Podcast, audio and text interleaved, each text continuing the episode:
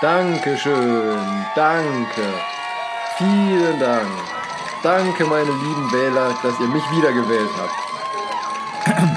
Ähm, es gibt ein kleines Problemchen. Ähm, wieso? Was denn? Ich habe gewonnen. Ähm, ja, es sind aber noch nicht alle Stimmen ausgezählt. Aber der Wahltag ist vorbei und ich liege vorn. Ja, ja, ja, äh, aber in so einem Entwicklungs... Pardon, in einem Industrieland wie bei uns, dauert es schon mal eine Woche, bis alle Briefwahlzettel halt angekommen sind. Das ist mir doch egal. Ich liege aktuell vorne, also habe ich gewonnen. Alles andere ist Fake News und ich werde klagen. Äh, wogegen klagen? Das überlege ich mir noch. Aber zu irgendetwas muss es doch gut sein, da ich das höchste Gericht manipuliert habe.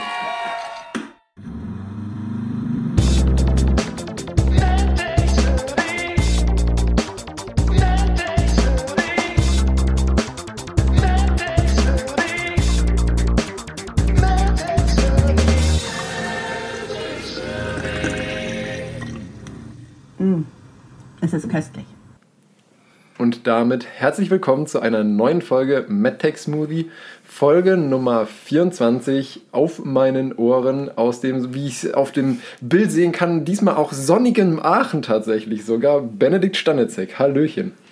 Da muss ich gerade mal nachgucken. Na, ist gar nicht so sonnig draußen. Aber es sieht hell aus auf jeden Fall. Aber es, also, ja, hell ist es tatsächlich noch.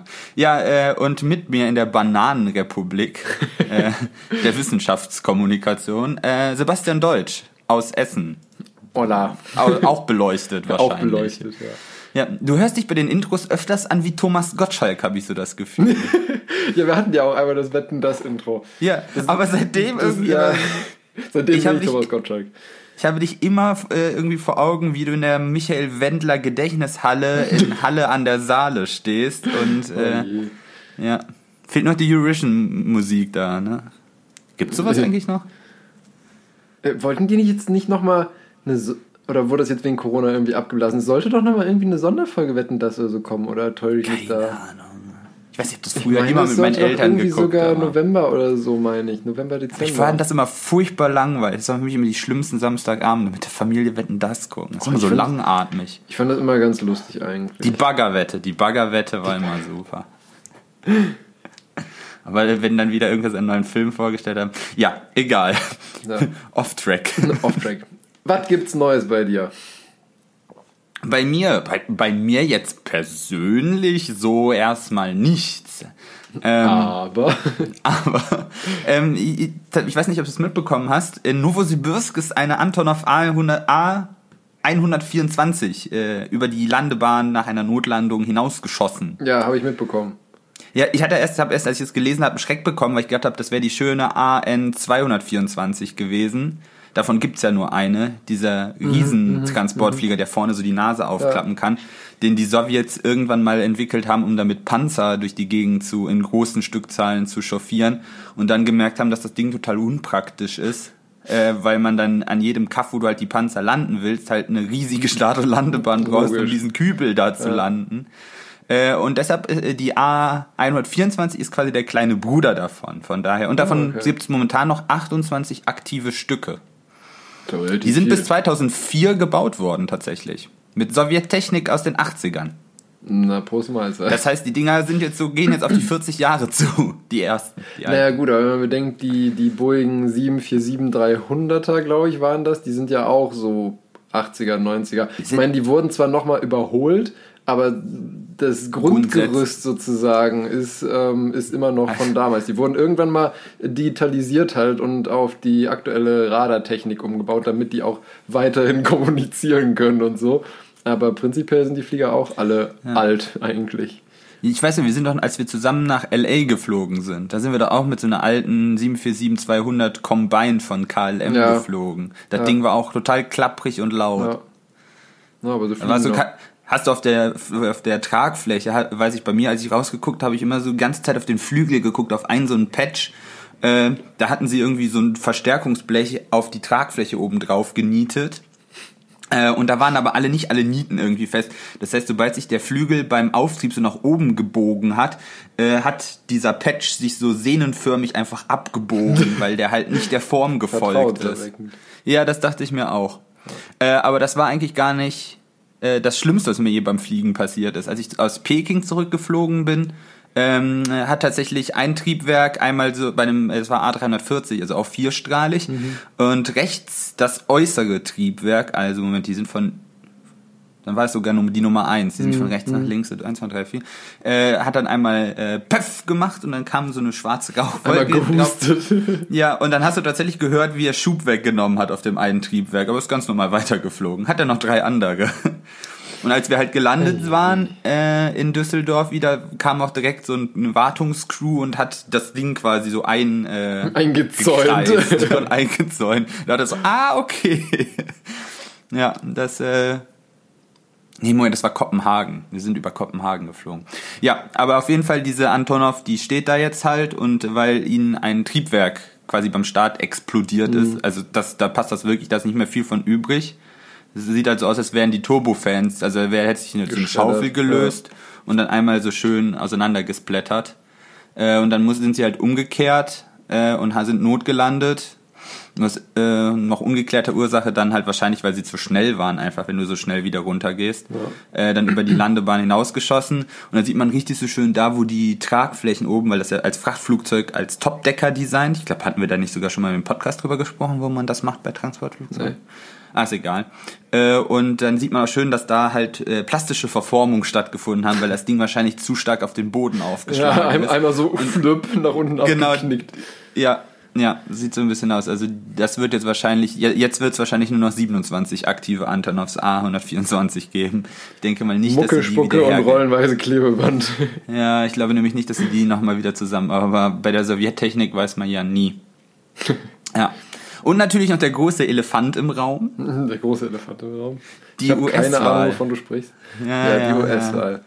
Ich glaube, da so sollten wir jetzt auch nicht allzu viel wieder. Das ist, glaube ich, auch nee, aber, zu Genüge alles diskutiert worden. Aber wir kommen nicht drum also herum. Zur, zur, zur, Persona ähm, Trump äh, möchte ich eh nichts sagen. Ich denke mal, da, da hat eh jeder seine eigene Meinung zu. Und, und wir haben uns auch positioniert. Genau, und im Zweifelsfall keine gute. ähm, wow. Und, aber, also, was, was ich eigentlich so hauptsächlich so wirklich erschütternd fand, waren, wie das da abläuft mit den Auszählungen. Ne? Ähm, wenn ich bedenke, bei uns ist, äh, hast du ja irgendwie, wenn um 18 Uhr die Wahllokale zumachen, da hast du ja um, um 7 oder 8 Uhr abends, da hast du ja die, die ersten Hochrechnungen, dann irgendwann so gegen 10 Uhr abends oder so, sind die Zahlen ja mehr oder weniger schon so, wie sie am Ende sind. Das tut sich vielleicht nochmal so im 0, ja. Prozentbereich was. Das, Aber, das ja. Ja, ich wollte dich ins Wort fahren. Ja, erzähl. Ähm, also das große Problem ist, das, was, was die haben, ist ja, wie das Wahlrecht da läuft. Das Problem ist, bei uns weiß man ja immer genau, wie viele Wahlberechtigte es gibt. Das heißt, du weißt auch immer, wie viele Stimmen es gibt. Und deshalb kannst du das relativ schnell ja dann extra, extrapolieren.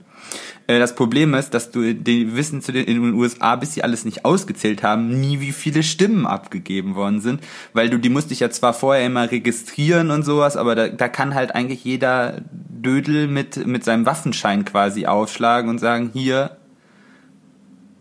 ich darf wählen, ich habe eine Waffe.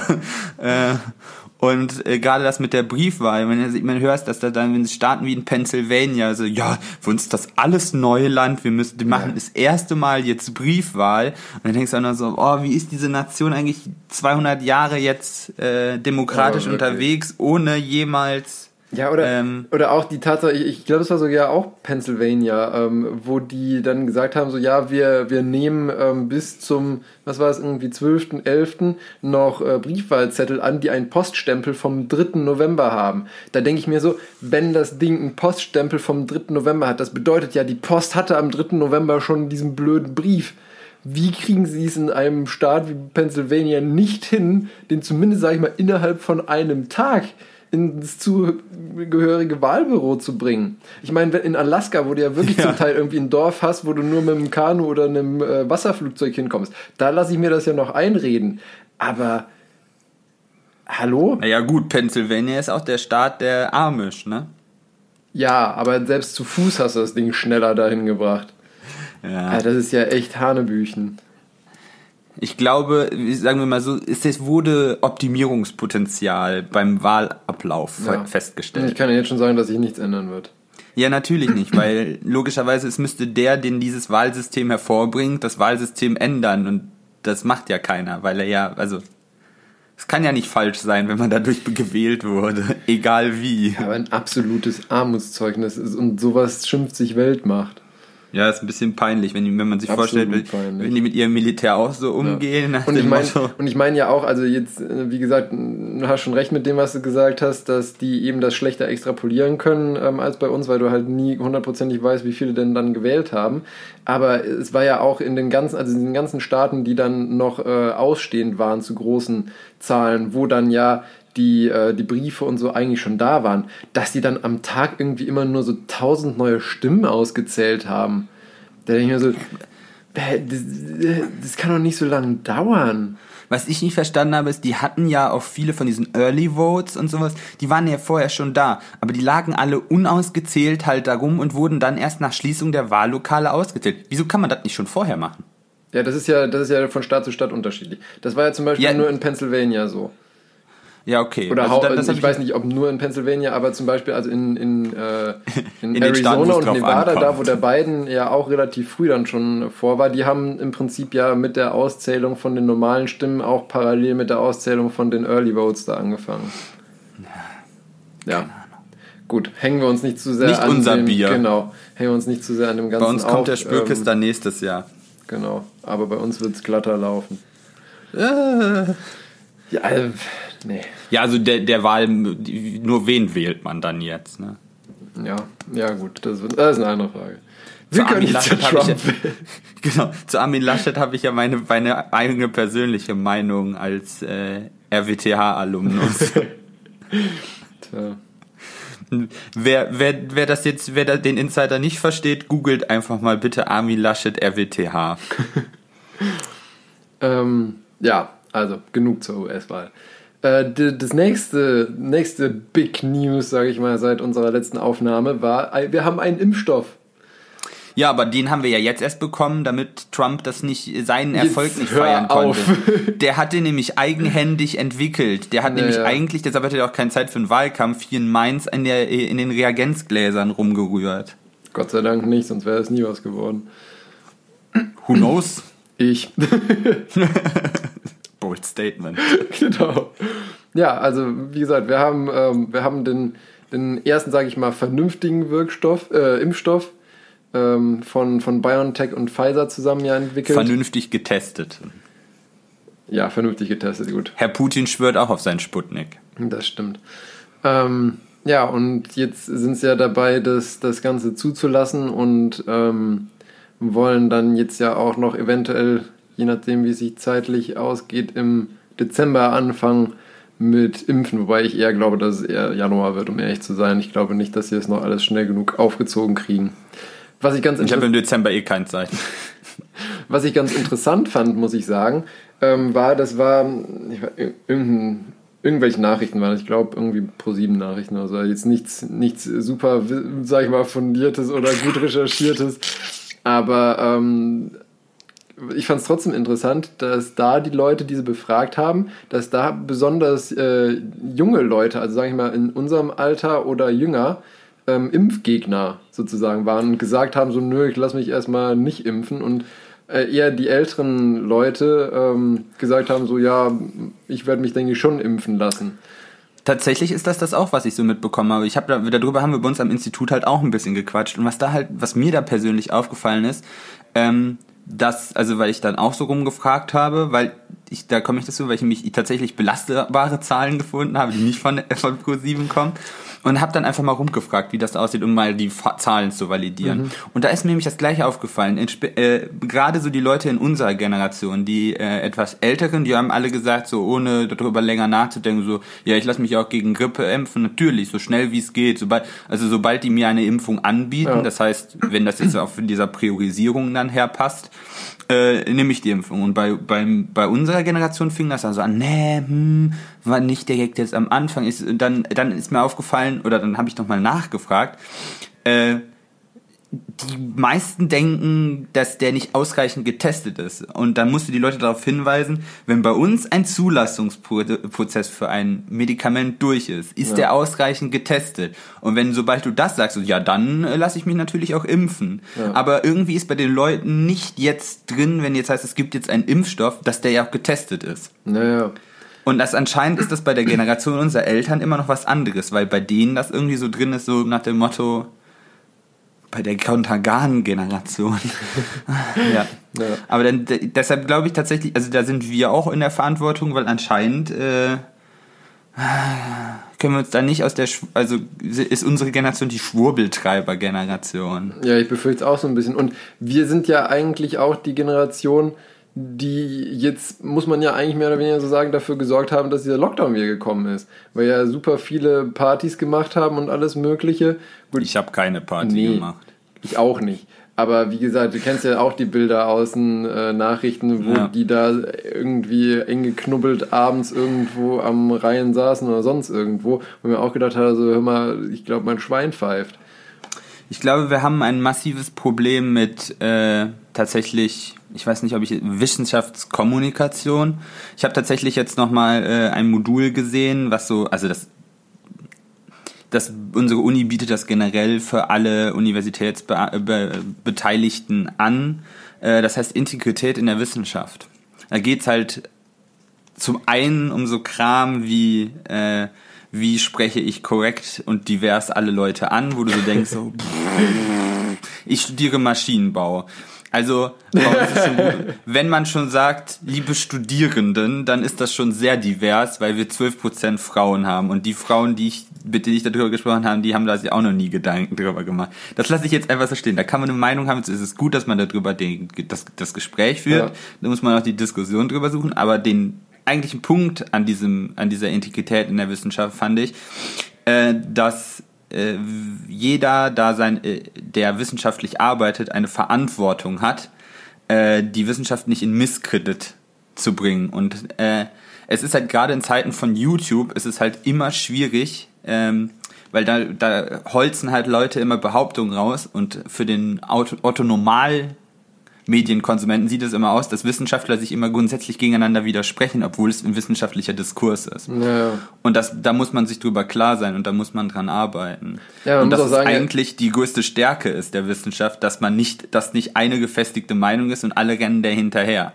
Ja, ja man muss ja auch sagen, ähm, es ist ja auch, ich meine, es ist halt einfach äh, ein Ding, Ding der Sache ähm, es ist ja auch viel, viel einfacher, einfach irgendeinen Quatsch zu labern und als Fakt einfach als Aussage sozusagen hinzustellen, als fundiert eine Aussage zu begründen. ist ja viel einfacher, irgendein Schwurbel gesät, als wirklich äh, valide Ergebnisse präsentiert. Ja, gerade jetzt, also ich verstehe, also die Zahlen, der ARD Deutschland Trend hat halt eine Umfrage gemacht und 71 der Prozent der Deutschen würden sich impfen lassen, äh, würden sich sofort impfen lassen und 29 Prozent nein. Und dann denke ich mir, Leute, ihr jammert rum wegen den Corona-Maßnahmen, weil das ist das Lustige. Wie Corona, haben sie mich dann auch gefragt, wie stehen sie zu den Corona-Maßnahmen? Dann sagen 72 Prozent, das ist angemessen und 26 Prozent, das geht zu weit. Jetzt guckt man auf diese Zahlen. Das ist halt quasi deckungsgleich.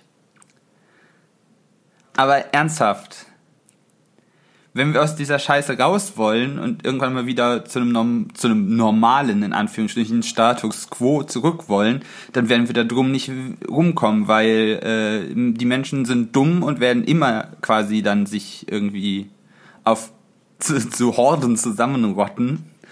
Also kommen wir um irgendwas Medizinisches nicht rum und dann zu sagen, so ja, ich möchte keinen Corona-Lockdown haben, ich möchte mich aber auch nicht impfen lassen, er ist halt ja, das ist eine, eine schlechte Kombination. Ja, dann kommt es nämlich wieder auf diese Globuli-Diskussion. Die hatten wir nämlich am Institut auch. Und dann denke ich mir so, oh, du arbeitest nur mit intelligenten Menschen. Ne? Und dann sagen die, mir haben Bachblüten-Globulis immer geholfen. ja, nur nicht über den Placebo-Effekt hinaus. Und das musst du dann auch immer erklären, was du damit meinst. Dass ich dann nicht dann über sie herziehe oder sowas. Aber dass die Leute auch anerkennen müssen, dass es ein, ein medizinisches Phänomen ist, der Placebo-Effekt. Ja. Das heißt, er kann dir helfen, aber es liegt nicht an der magischen Wirkung von Bachblüten. Zumindest nicht in der Konzentration von Globuli, sagen wir so. Ja. Dass mir dann auch jemand zur, zur äh, ja, weil dann darfst du auch nicht äh, verschiedene Präparate mit, dann, weil sonst canceln die Wirkungen sich aus. Mhm, ja, genau. ja, egal, das wird jetzt gerade wieder deprimierend. Ja. Die Globulis haben alle auch einen spezifischen Spin. Ach, Links drehen und rechts drehen. Alle. alle spinnen die. Ja, und umgekehrte Aber Spins ja. lösen sich auf, kennt man doch aus der äh, Teilchenphysik. Kennt man, ich habe keine Ahnung von Teilchenphysik. Und deshalb lasse ich da auch ganz raus, weil das ist, das ist Teilchenphysik ist mir äh, suspekt. Ähm, ja. Ja, aber zurück zum, zum eigentlichen Impfstoffgedöns, sage ich mal. Ähm, weil ich habe mir dann überlegt gehabt, so, okay, abgesehen mal von der ganzen Frage ähm, Impfstoff, wie viele würden sich überhaupt impfen lassen ähm, und wie ist das überhaupt mit der, mit der zur Verfügungstellung von dem Impfstoff, ähm, das auch, sage ich mal, immer ausreichend vorhanden ist. Wie ist das denn überhaupt mit den, mit den geplanten Impfzentren und so? Wie, wie könnte man das strukturieren und was würde das dann letztendlich, sage ich mal, bedeuten ähm, für, die, ja, für den zeitlichen Verlauf vom Impfen? Weil ich meine, ja, wir haben jetzt ja den, den Impfstoff, aber um Herdenimmunität zu ähm, kriegen, gibt es ja immer so die, die magische Grenze, sage ich mal, von ungefähr 60 Prozent, die immun sein müssen, um eine ist, halbwegs suffiziente Herdenimmunität zu kriegen. Was wolltest du fragen? Ist die bei allen äh, Krankheiten gleich? Mehr oder weniger. Echt? Weil es ist ja schon, weil wenn du so, so eine Grippe ist ja quasi nach dem Motto einmal schief angeguckt, angestreckt und jetzt gerade Corona ist ja dann doch ein bisschen schwieriger. Da hattest du ja auch schon mal drüber gesprochen. Ja, gut, und ich meine. Die Herdenimmunität ist davon aber unabhängig. Ja, also du, du gehst halt davon aus, dass, ähm, dass die, die, die, sag ich mal, ein, ein hohes infektiöses Potenzial haben, genauso gleichmäßig verteilt sind wie die mit einem niedrigen. Und letztendlich ist es ja, ist es, das Prinzip der Herdenimmunität ist ja, dass du ähm, im Prinzip mit einem Immun- oder Geimpften halt die Übertragungskette blockst und die dann da einfach halt stehen bleibt. Und mhm. das ändert dann ja, also das wird ja auch nicht verändert dadurch, dass manche Leute, wenn sie erkrankt sind, theoretisch mehr Leute anstecken. Also natürlich, du könntest, wenn du, wenn du selektiert hauptsächlich erstmal die mit hohem infektiösen Potenzial ähm, impfen würdest, dann würdest du mit Sicherheit die Grenze ein bisschen nach unten gedrückt kriegen. Aber das ist halt auch was, das weißt du vorher nicht. Deswegen. Okay. Ja. Ich gebe mich damit zufrieden. Ich habe da keine Ahnung. Du aber, die Frage, zufrieden. aber die Frage hat sich mir nämlich immer mal gestellt, weil so rein aus laienhaftem darüber nachdenken hätte ich jetzt nämlich gesagt, dass die Herdenimmunität bei infektiöseren Geschichten, also der Anteil höher liegen muss als bei niedrigeren, wenn man quasi auf die gleiche Anzahl von Erkrankten quasi kommen möchte. Ja, weiß ich gar nicht, ob es dafür, also ob es dazu wirklich schon, schon Studien gab oder gibt. Ja, das hat sich mit Sicherheit irgendwann ja. mal angeguckt. Ja. Aber die Frage ist halt auch für sowas wie, wenn, also wenn du halt sowas wie einen normalen Schnupfen hast, der halt eigentlich äh, sehr wenig letal ist, sagen wir mal so. Ähm, Außer bei Männern. Dann, ja, dann äh, lohnt sich das halt auch nicht, dann zu sagen, ja, um den zu verhindern, müssten wir eine Herdenimmunität von 98 Prozent haben. Aber es ist halt auch nicht naja. rentabel oder sagen wir mal nicht wünschenswert, weil, äh, ja. ja. Zum, zumal du da ja auch im Prinzip ein und dieselbe oder sag ich mal sehr identische Klinik ähm, hast, zum Teil bedingt durch unterschiedliche Viren. Von daher geht das ja noch weniger, sage ich mal. Ja, okay. Ähm, okay. Ja, und also ich habe mir dann eben erstmal so ein, ein, Konstrukt überlegt, sag ich mal, wie man das Ganze aufbauen könnte. Wie, sage ich mal, realistisch oder unrealistisch das ist, da komme ich gleich zu, weil nachdem, also ein oder zwei Tage nachdem ich mir das hier so ausgerechnet hatte, gab es auch irgendwie, ich weiß nicht, ein Positionspapier oder eine Pressemitteilung halt vom Gesundheitsministerium, wie die sich das ungefähr vorstellen. Und das ist äh, etwas anders, aber vom Grundprinzip her ähnlich wie meine Berechnung. Und zwar hatte ich äh, mir jetzt einfach mal überlegt gehabt, angenommen, der Arzt oder die Person, die die Impfung durchführt, nimmt sich ein bisschen Zeit für den Patienten und ich habe einfach mal ähm, davon angenommen. Ja, also ich, ich denke tatsächlich meint es sehr, sehr konservativ äh, geschätzt oder gerechnet. Ähm, und habe damit gerechnet, dass ein, ein Arzt oder wie gesagt eine Krankenschwester, die eben die Impfung durchführt, ähm, 10 Minuten pro Patient braucht. So mit Patient, sag ich mal, reinholen, desinfizieren, kurz sagen, bla bla, hier ist äh, Impfstoff, kann Nebenwirkungen haben und pipapo. Impfung reinhauen, Pflästerchen drauf, wieder rausschicken, alles sauber machen und dann der nächste. So habe ich immer Gummibärchen noch bekommen. ja, es sind, es sind, harte Zeiten, da gibt es keine Gummibärchen. Genau. Also komme ich dann, wenn, wenn eben ein, wenn ein Arzt sechs Impfungen pro Stunde schafft, sind das 48 Impfungen am Tag, also an einem normalen Arbeitstag. Das ist halt gar nicht mal so viel, ne? Genau, das macht dann 240 pro Woche. Jetzt habe ich oh. einfach mal, jetzt habe ich einfach mal überlegt gehabt, okay, sagen wir mal, bei, also die Impfzentren, die ich mir ausgedacht habe, sind eher klein, ähm, aber dafür etwas besser verteilt, sage ich mal.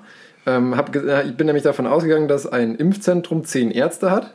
Das bedeutet 2400 Impfungen pro Woche. Oh, und, Scheiße. Und dann habe ich jetzt mir überlegt, okay, wie, wie könnte man ungefähr, sage ich mal, festlegen, wo man so ein Impfzentrum macht, weil ich meine, es macht ja keinen Sinn, ein Impfzentrum irgendwo aus Plattland zu machen, wo eh keiner ist. Ähm, da da kann man das, kann das entweder dann der Hausarzt machen oder die Patienten müssen halt irgendwie ein Stückchen fahren, um sich impfen zu lassen.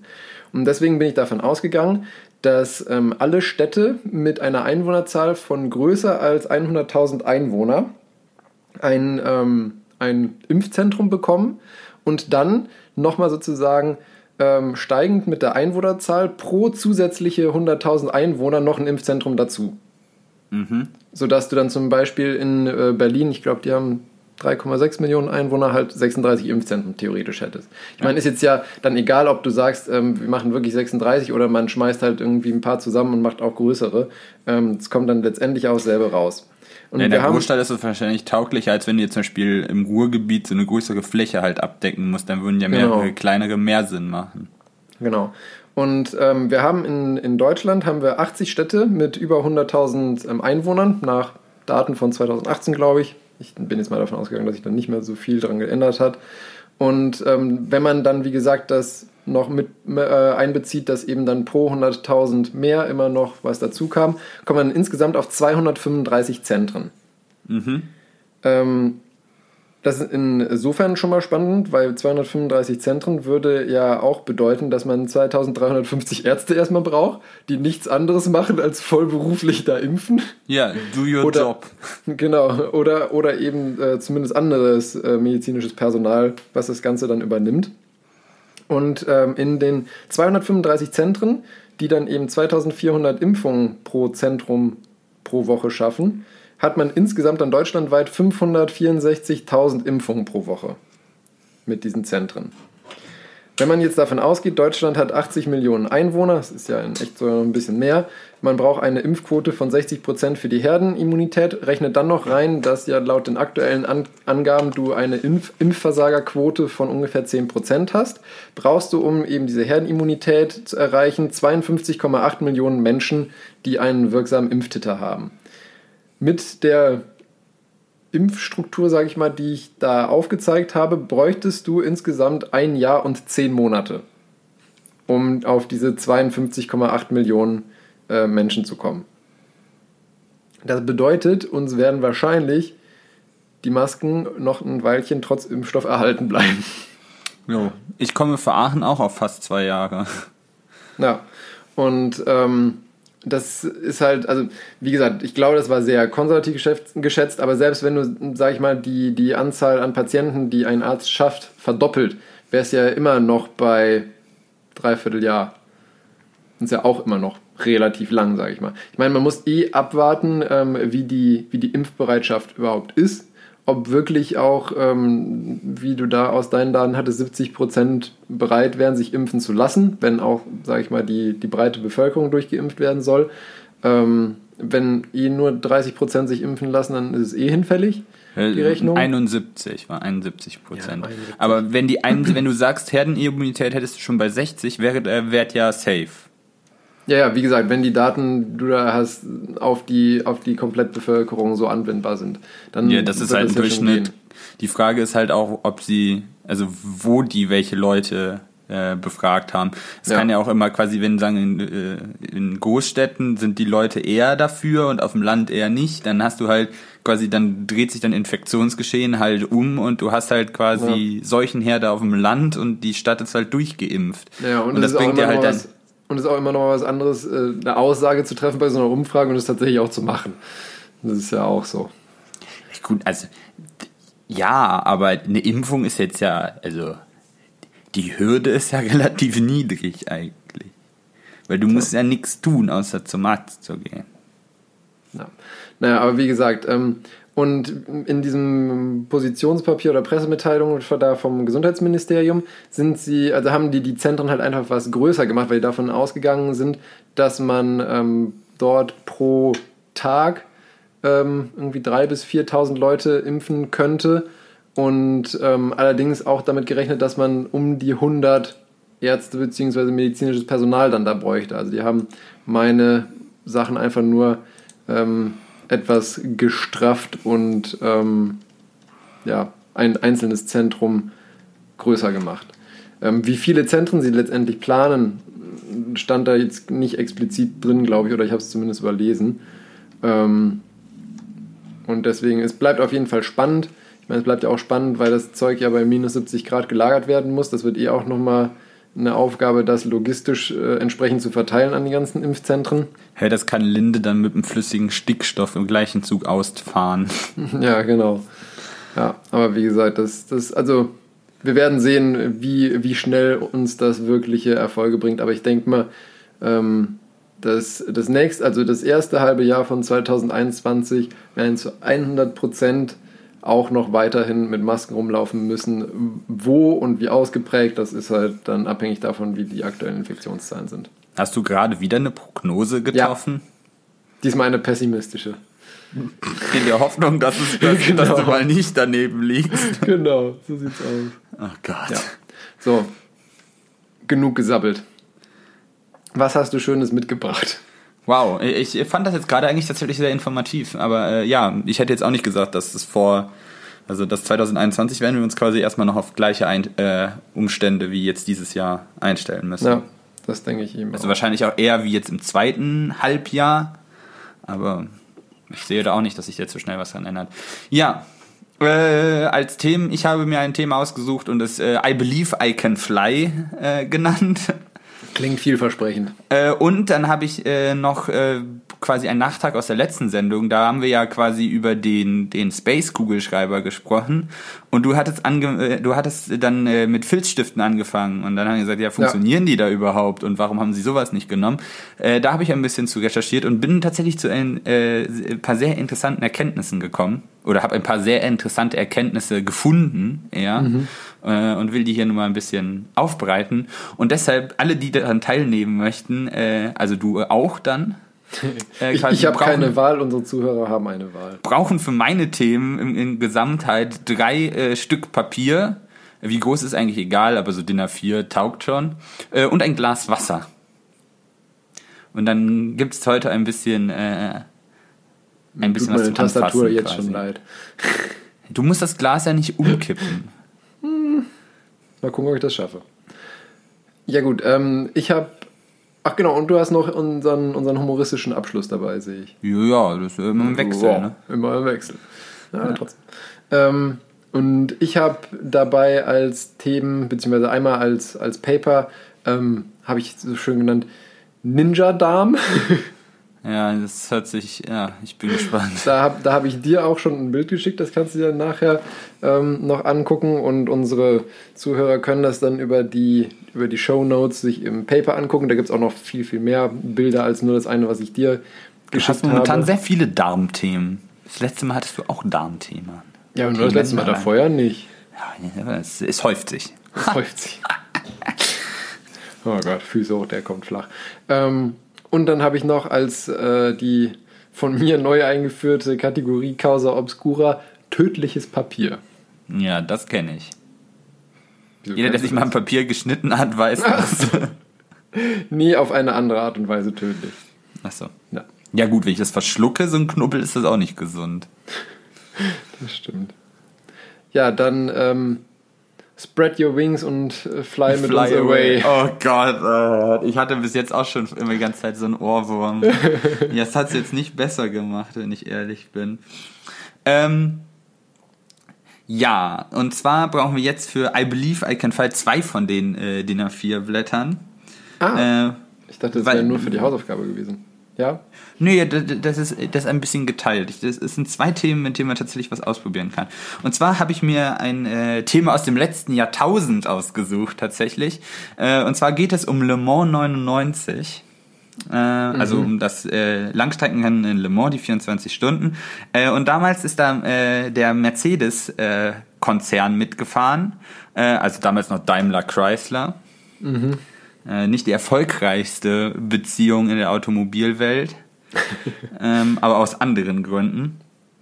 Aber die haben damals, wollten die auch da, äh, mitmischen äh, und haben den äh, CLR gebastelt, ein, also halt ein Le Mans-Prototypen. Ähm, ja, gut, es ist halt ein Motorsport. Yeah. Dann ist es im gewissen Sinne immer basteln. Und äh, wie das halt so immer ist, wollte man da halt das Reglement besonders weit dehnen, weil das ist das Grundprinzip des Motorsports. Ja. Du lässt, du suchst Ingenieure aus, die äh, ein sehr flexibel, eine sehr flexible Herangehensweise an Regeln haben. ähm, weil du suchst halt in einem Reglement nie die, also du suchst, guckst in das Reglement du nicht guckst rein, nicht an, was du darfst, sondern, darfst, was, sondern du was, du nicht darfst. Was du nicht nicht darfst. Ja, oder so. Weil du willst, äh, die Regeln brechen willst du ja eigentlich auch nicht. Nee, Aber stimmt. es gibt ja immer so Grauzonen und die willst du finden und da deinen Profit rausziehen. Äh, und das haben sie gedacht, hätten sie gefunden. äh, und zwar ja. ging es da um einen sogenannten, also man nennt das dann Exploit, also mhm. quasi eine Grauzone, die du gefunden hast. Und den haben sie da äh, beim Thema Bodenabstand gefunden. Ähm, weil, wie jeder weiß, äh, wie jeder weiß. Ich glaube, da hatten wir sogar schon mal drüber gesprochen. Äh, über das Thema Ground-Effekt haben wir nämlich schon mal ja, gesprochen. Ja, genau. Das, das, als erstes hatte das damals ja in der Formel 1 der Lotus, glaube ich, war das, oder? Die das als ja. erstes hatte mit diesen, mit diesen Skirts so an der Seite, um da genau. die, die Luft runter zu fangen. Ja, das durfte man da laut Reglement auch nicht. Mhm. Äh, und eigentlich willst du, was wir da auch schon gemacht haben bei dem Thema Ground-Effekt, äh, möglichst nah am Boden sitzen, weil je kleiner der Spalt zwischen Boden und Unterseite des Autos ist, äh, desto mehr, größer wird der Anpressdruck. Und dafür brauchst du jetzt nämlich die zwei Blätter. Die kannst du einmal so parallel zueinander dir vor den Mund halten und dazwischen pusten einfach nur. Und dann gehst, nimmst du die immer weiter aneinander. Und dann wirst du, normalerweise wäre jetzt ja deine... berühren die sich. De, nein, deine Erwartung wäre jetzt, wenn du dazwischen pustest, dass die dann auseinandergepustet werden, weil die Luft muss ja irgendwo hin. Was du jetzt aber, mach einfach mal. Also,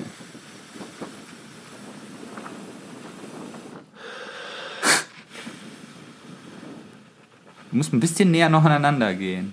Das Problem ist auch, dass ich die, um sie gerade halten zu können, halt so leicht knicke. Dadurch haben die halt in sich. Eine, halt die mal, halt ja, die mal waagerecht. Ich, ich versuche Die können ja auch aufeinander legen.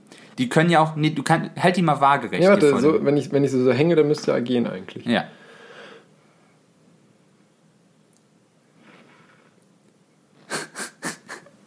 Es sieht wirklich ulkig aus gerade hier, was Herr Deutsch da veranstaltet.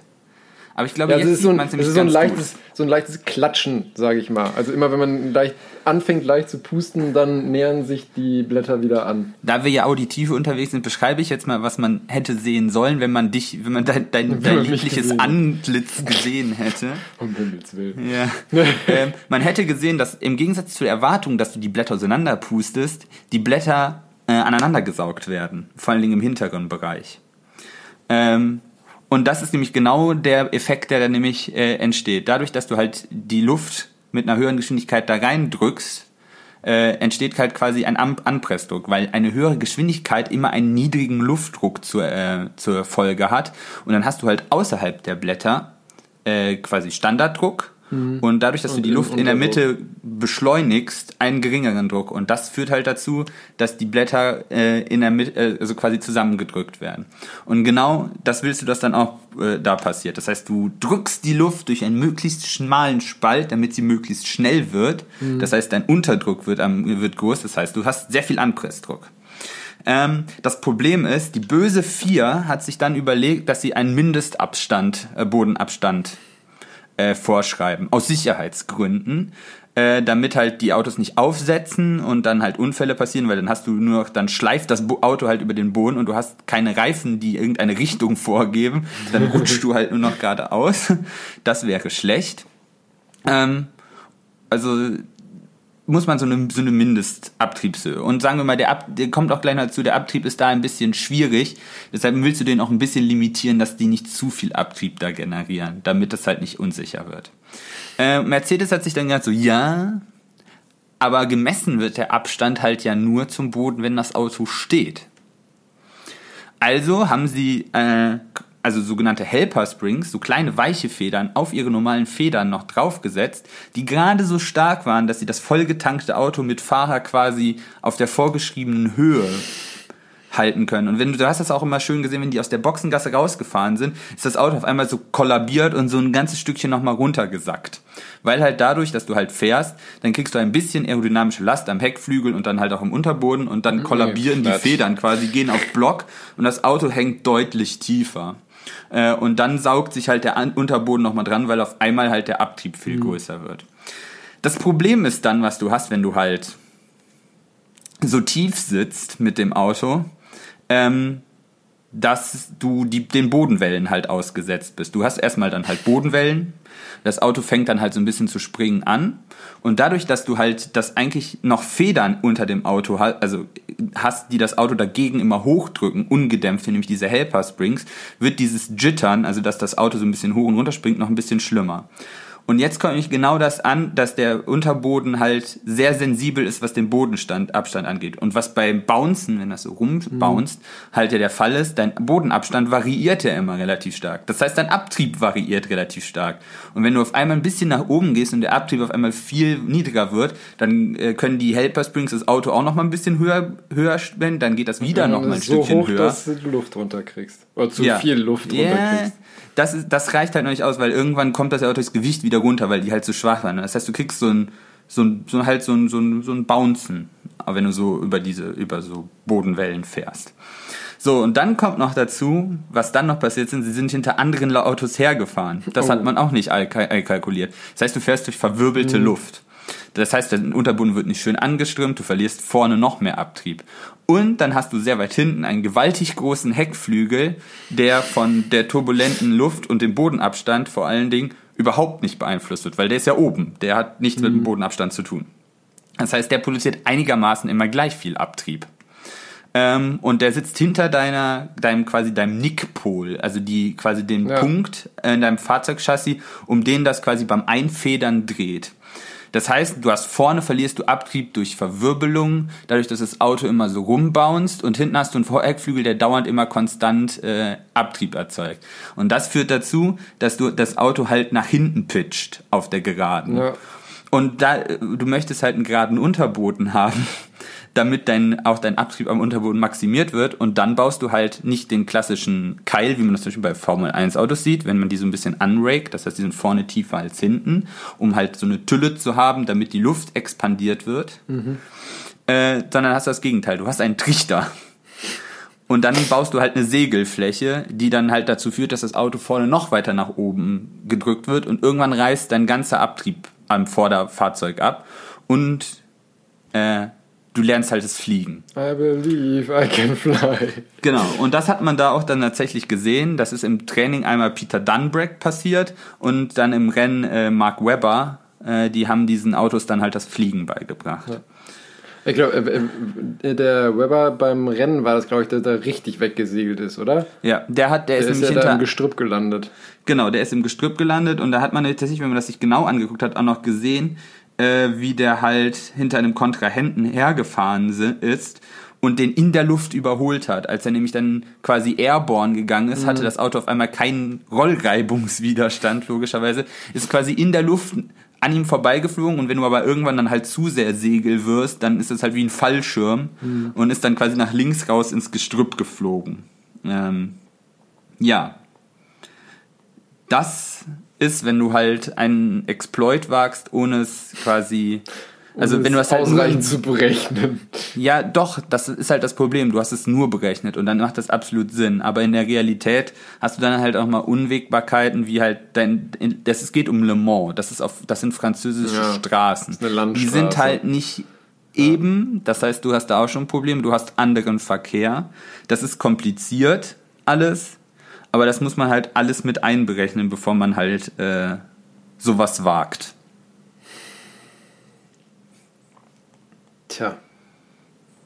So schnell kann es gehen, dass man einmal fliegen lernt. Ja, ein, ein Flugzeug quasi. Aber denen ist auch beiden nichts passiert, meine ich, wenn ich mich richtig erinnere, oder? Ja, aber das liegt ja, das, die Sicherheitstechnik halt. Ja. Ja, gut, aber ich meine, im Prinzip, also ich, ich habe da immer so dieses Bild vom Weber im, im Kopf, wie der da hochfliegt. Und der ist ja schon ein Stückchen hochgeflogen, sag ich mal. Ich meine, es war wahrscheinlich auch noch ein Vorteil, dass er dann wirklich ins Gestrüpp geflogen ist oder halt nicht wieder einfach klatsch auf den Beton aufgekommen ist. Weiß ich nicht, wenn du da so einen Ast hast der, oder so einen Baum, der dann da. Ja, stimmt auch wieder. Ja. Naja, ist es auf jeden Fall gut gegangen und das ist das Wichtigste. Ja, ein Lob wieder an die Sicherheitstechnik oder Genau. sowas. Aber das ist immer quasi die, ähm, die Krux, wenn man quasi den Intent of the Rule verletzt, um sich halt ein mehr an Performance ähm, zu verschaffen. Ja, das ist immer das, da, da habe ich immer meine Diskussion mit Ergo-Leuten, äh, die immer meinen, die Ergo ist das Wichtigste an einem Auto. Äh, und dann sage ich immer, wenn das Auto gar nicht fährt, brauchst du auch keine Aero. Das ist, ist korrekt. Wir hatten die Diskussion ganz häufig, weil äh, da gibt es immer einen ganzen Trade-off. Weißt du, die Aero möchte halt so wenig wie möglich Kühlöffnung haben, weil das äh, äh, Widerstand erzeugt. Äh, und dann gibt es immer die Thermodynamik-Jungs, die sagen, wir brauchen ein bisschen mehr Kühlfläche. Dann jammern die Aero-Leute wieder rum und dann ist immer das Totschlagargument, dann sagen die Thermodynamik-Leute, wenn die Kühlung nicht funktioniert, fahren wir 0 kmh und dann habt ihr überhaupt keinen Abtrieb. und da haben sie halt recht. Ja. Es ist halt, da, da, da, das ist immer so, da, da müssen sich Aero-Leute immer drüber im Klaren sein. Ja, sie gewinnen, sie, durch, durch Aero kann man Rennen gewinnen, aber sie sind nicht kriegsentscheidend.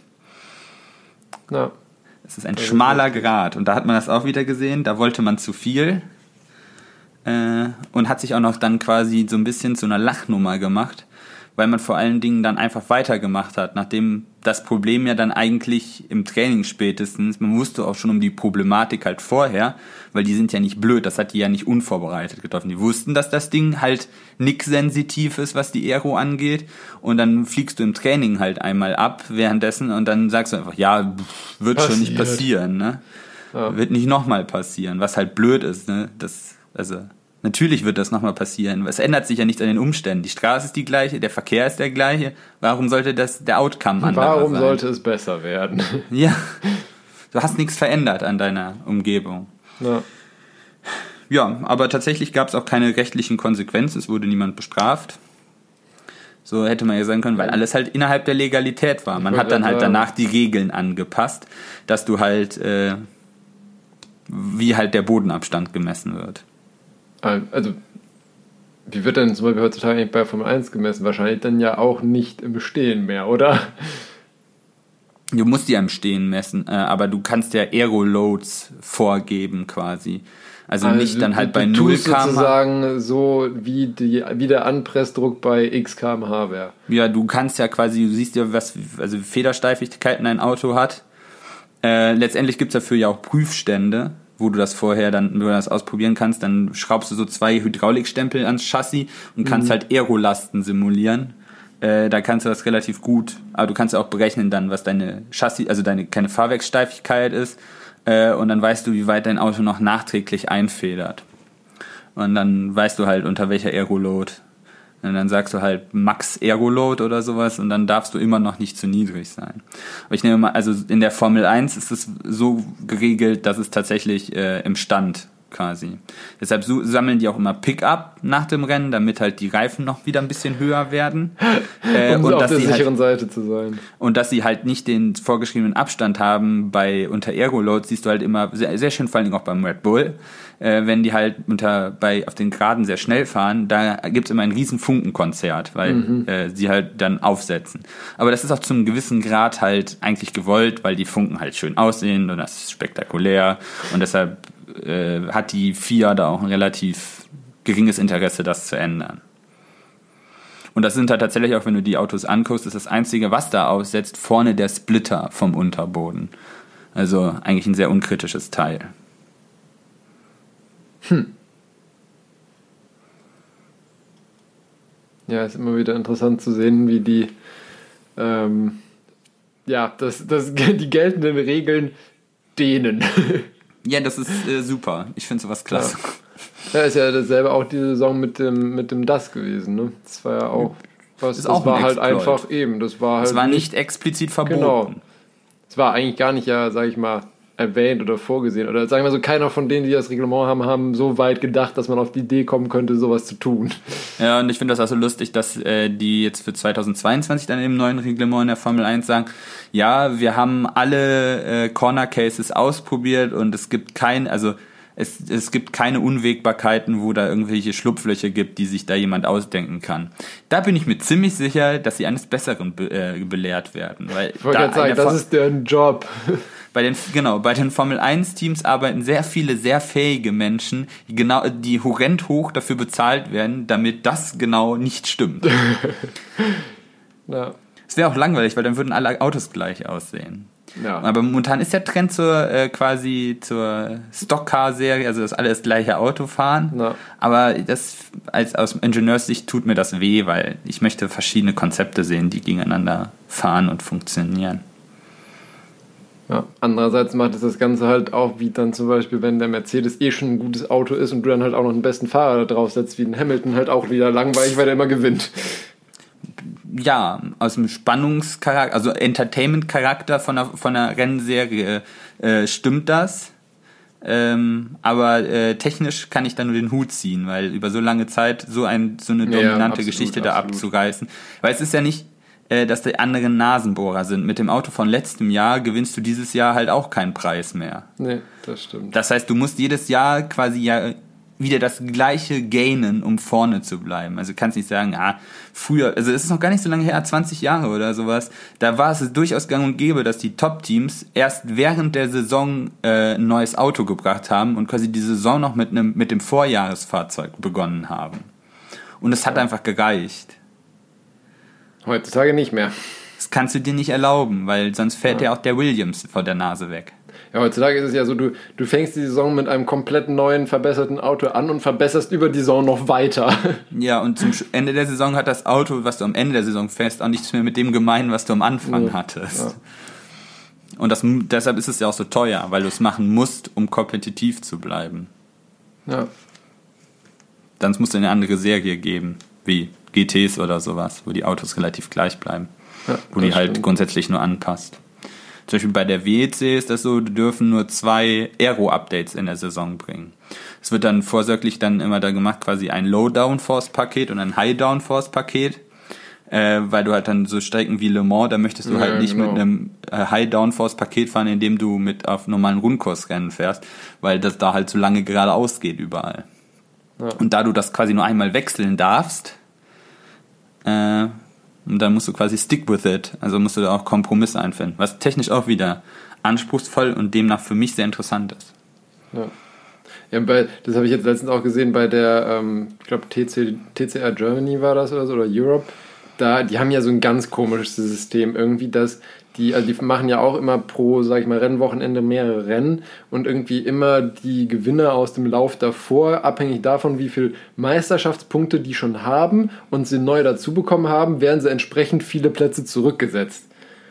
Ich denke so, ich meine, ja, dadurch bleibt es halt bis zum letzten Rennen in der Saison spannend, wer Meister wird, aber letztendlich wird dann halt eigentlich nicht der beste Meister. Das ist ein bisschen halt so Gambling. Ja, aber das ist halt irgendwie den, der Trend, den ich mittlerweile irgendwie im Motorsport beobachte, äh, dass es halt immer mehr zu ums Entertainment geht und nicht halt um den um quasi die Technik und den ja, Wettkampf. Ja. Aber das ist auch vollkommen legitim. Das ist, tut mir ein bisschen weh, weil ich halt die technische Seite ja. immer spannend finde, äh, ein bisschen berufsbedingt. Ähm, aber es ist, weil letztendlich ist Motorsport ja grundsätzlich wie andere Sportserien nicht wegen des Wettkampfs da oder weil die Leute da einfach gerne dran arbeiten, sondern es geht ums Geld verdienen. Ja. Und das kannst du nur gut, wenn es halt, der, wenn der Entertainment-Faktor relativ hoch ist. Es ist genauso, äh, wie du relativ wenig Ingenieure findest, die technisch für SUVs schwärmen. Und trotzdem bauen sie sie, weil sie finanziell sehr erfolgreich sind. Ja. Äh, das ist aber vollkommen legitim, weil es geht letztendlich ums Geld verdienen. Dann ist es, das ist der Preis, den du bezahlen muss musst. Am, quasi. am Abend jeder eine warme Mahlzeit auf dem Tisch haben. Ja. Ja. Es bringt dir ja auch nichts, wenn du nur idealistisch äh, quasi um den Wettkampf eierst und es keiner mehr leisten kann. Nee. Weil so Firmen wie Mercedes oder so, die jetzt auch alles dominieren, die würden das halt nicht machen, wenn sie da keinen Gain draus hätten. Also musst du da eine gute Balance finden. Eine gute Balance mit Rennautos. Boah, heute komme ich echt in die Wortspielhelle. Ja, das Gut. Thema haben wir jetzt schon lang genug gezogen. Genau, dann äh, komme ich jetzt mal äh, zu meinem Ninja-Darm. Äh, wie, du, wie du schon richtig. Dann äh, komme ich zu meinem Ninja-Darm. Oh. Wie, wie du schon richtig erkannt hast und wie der Titel ja auch schon sagt, geht es wieder. Na, obwohl eigentlich geht es weniger um den Darm als vielmehr um das um Ninja. Ninja. Ah, okay. genau. Ähm, ich habe dir da so ein, Bild geschickt und du kannst mal jetzt äh, versuchen, unseren Hörern zu, zu beschreiben, was du da siehst. Wenn sie sich das Bild nicht eh schon angeguckt genau, haben. Genau, wenn sie sich das Bild nicht eh schon angeguckt haben. Das, also das ist so ein zweigeteiltes Bild und auf der linken Seite, das sieht aus wie so ein, wie so ein Schneekristall. So ein bisschen, finde ich. Äh, oder halt, oder halt wie ein Ninja-Wurf. oder also wenn du jetzt sagst, es geht ums Ninja, dann halt ein Ninja-Wurfstern oder genau. sowas. Und auf der rechten Seite sieht das so aus, als hätte, man, hätte sich jemand dumm angestellt und den Stern kaputt geworfen. Ja, sehr schön. Er ist so zusammengerollt, als ob die Ärmchen halt von dem Stern sich so aufgerollt hätten. Genau, also die, die Ärmchen haben sich im Prinzip Richtung Mitte des, äh, des Sterns gebogen und das Ganze bildet dann, sage ich mal, so eine Art, ja, Kissen in Anführungszeichen. Ähm, genau, und um, um diesen äh, Wurfstern sozusagen geht es nämlich auch. Und zwar äh, war es ganz interessant, da haben ähm, Forscher. Was sehe ich denn jetzt hier eigentlich? Ja, da komme ich ja jetzt zu. Ja, okay, also okay ich, Nicht so ungeduldig, der Herr. The suspense is killing me. ähm, da haben Forscher eben äh, geguckt, inwiefern man die, ähm, ja, die, die Bereitstellung von, von Medikamenten wieder verbessern kann. Ah. Und ähm, das, was du da siehst, ist halt ein, äh, also sie haben es genannt Theragripper. Ähm, und das ist nichts anderes im Prinzip als ein ganz, ganz, ganz kleines und ganz, ganz dünnes ähm, Stückchen Blech, sage ich mal, was verschiedene Anteile hat. Ähm, es ist relativ äh, schwierig, finde ich, das rein verbal zu beschreiben, wie das Ding aufgebaut ist. Deswegen würde ich allen Leuten, die das näher interessiert, empfehlen, einfach mal ähm, das Paper zu öffnen und sich da die Abbildung anzugucken, weil mit den Abbildungen wird das relativ schnell klar. Ähm, aber um mal ein bisschen auf die, auf die Herstellung von diesem Teil ähm, einzugehen, weil es finde ich wir absolut faszinierend, was mit der heutigen Technik also ist das kann. Aus, weil du sagst, es ist ein dünnes Stück Blech, ist das, da sind das tatsächlich dann, ist das aus Metall? Mhm. Die haben, okay. die haben sich ähm, ein, ähm, eine Siliziumplatte, äh, nee, nicht eine Silizium, eine, eine Silikonplatte als ähm, sozusagen Arbeitsunterlagen, sage ich mal, genommen, haben die dann mit ähm, Kupfer und anschließend Chrom bedampft, bis du eben sozusagen das, das Grundblech in Anführungszeichen hattest, was aus einer 300 Nanometer dicken Schicht Kupfer und einer 15 Nanometer dicken Schicht Chrom bestand. Das ist halt nicht viel. Das ist nicht viel, korrekt. Und Möchtest dann, du das in Haaren angeben? Möchte ich das in Haaren angeben? Oh Gott, kann ich das überhaupt in Haaren angeben? Ähm, ja, das ist doch immer so das gleiche, wie man immer Flächen in Saarländern definiert. Das ist, immer, das ist so dick wie ein Haar. Oder Flächen, so. Flächen in Saarländern? Hey, du sagst immer, da, ich kenne das eher in das Fußballfeldern oder so. Achso, ja, oder so Fußballfelder. Ich kenne das immer, da, es hat in Kalifornien wieder gebrannt. Das ist, da ist eine Fläche gebrannt wie 15 Saarländer. Und denkst du, ich weiß nicht, wie groß ein Saarland ist. ja, also es ist auf jeden Fall ähm, sehr, sehr klein. Ähm, Danke dafür. ja, ich gucke gerade, weil, also das ist ja wie gesagt in, in, in, Nan also in Nanometern ist ja die Dicke da ähm, angegeben und ich habe jetzt nämlich gerade geguckt, das finde ich eigentlich noch viel interessanter als äh, der Vergleich mit einem Haar, ähm, weil der, das äh, sichtbare Spektrum an Licht geht, also von Lichtwellenlängen, geht nämlich von 380 Nanometer bis 750 Nanometer. Das bedeutet, dass die Schicht ist dünner als die untere Grenze sozusagen der Wellenlänge vom sichtbaren Licht, weshalb du das Teil bzw. diese Schicht auch eigentlich nur mit dem Elektronenmikroskop darstellen das kannst. Das hätte ich jetzt nämlich, aber das wäre nämlich auch das, was ich jetzt gesagt ja. hätte. Das ist nämlich sowas, also sowas könntest du gar nicht mehr mit äh, ganz normalen Lichtmikroskopen abbilden, nee. weil die Wellenlänge des Lichts, das es abtastet, einfach schon größer ist als die Struktur, die du abbilden möchtest. Ja. Das ist halt krass, wenn du irgendwann so klein bist, dass du dir, dass du halt so basically, also das, das einfachste Messprinzip nicht mehr anwenden kannst, weil es einfach zu klein ist. Ja.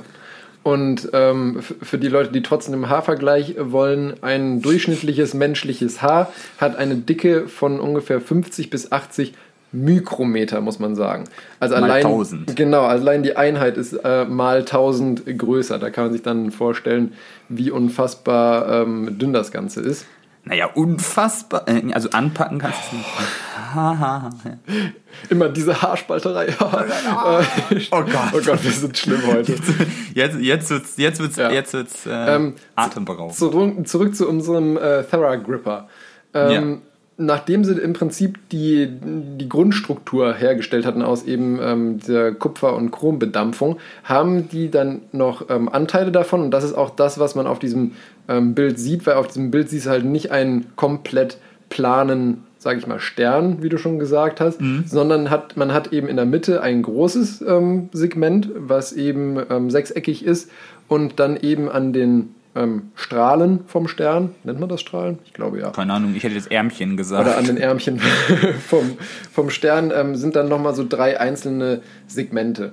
Diese Segmente sind aus, äh, ich gehe jetzt nicht genau darauf ein, wie das zusammengesetzt ist, weil das, sag ich mal, irrelevant ist für unsere Zwecke. Ähm, in verschiedenen Kombinationen und Dicken wurde da nochmal mit äh, Chrom und äh, Gold bedampft, auch wieder im Nanometerbereich. Und ähm, das hat dann zur Folge gehabt, dass dieses, ähm, dieses Blech unter anderem eine gewisse Memory-Eigenschaft hat. Also wie so Formgedächtniskunststoffe. Genau, beziehungsweise, beziehungsweise eigentlich, nee, eigentlich Memory ist eigentlich falsch, muss man sagen, sondern es ist eigentlich eher so, dass man dadurch eine Spannung erzeugt hat in dem, in dem Ganzen. Natürlich, du hast halt verschiedene Metalle mit verschiedenen äh, Eigenschaften. Das heißt, wenn du jetzt quasi äh, mit äh, verschiedener, also mit äh, einer Wärme beaufschlagen würdest, würden die sich ja auch unterschiedlich ausdehnen. Genau. Und ähm, das ist eben so, dass also bei Herstellung wurde das Ganze eben plan, einfach wie eben ein Stern auf dem Blatt Papier, wenn du ihn zeichnest, ähm, wurde das Ganze eben hergestellt. Dann wurde die, die Hinge-Region, also die, die Scharnierregion, wenn man es wortwörtlich übersetzt, ähm, also im Prinzip die, die ähm, zur Mitte gelegenen zwei Drittel von den Sternärmchen wurden äh, mit einem speziellen Paraffinwachs beschichtet, um das Ganze noch zu stabilisieren.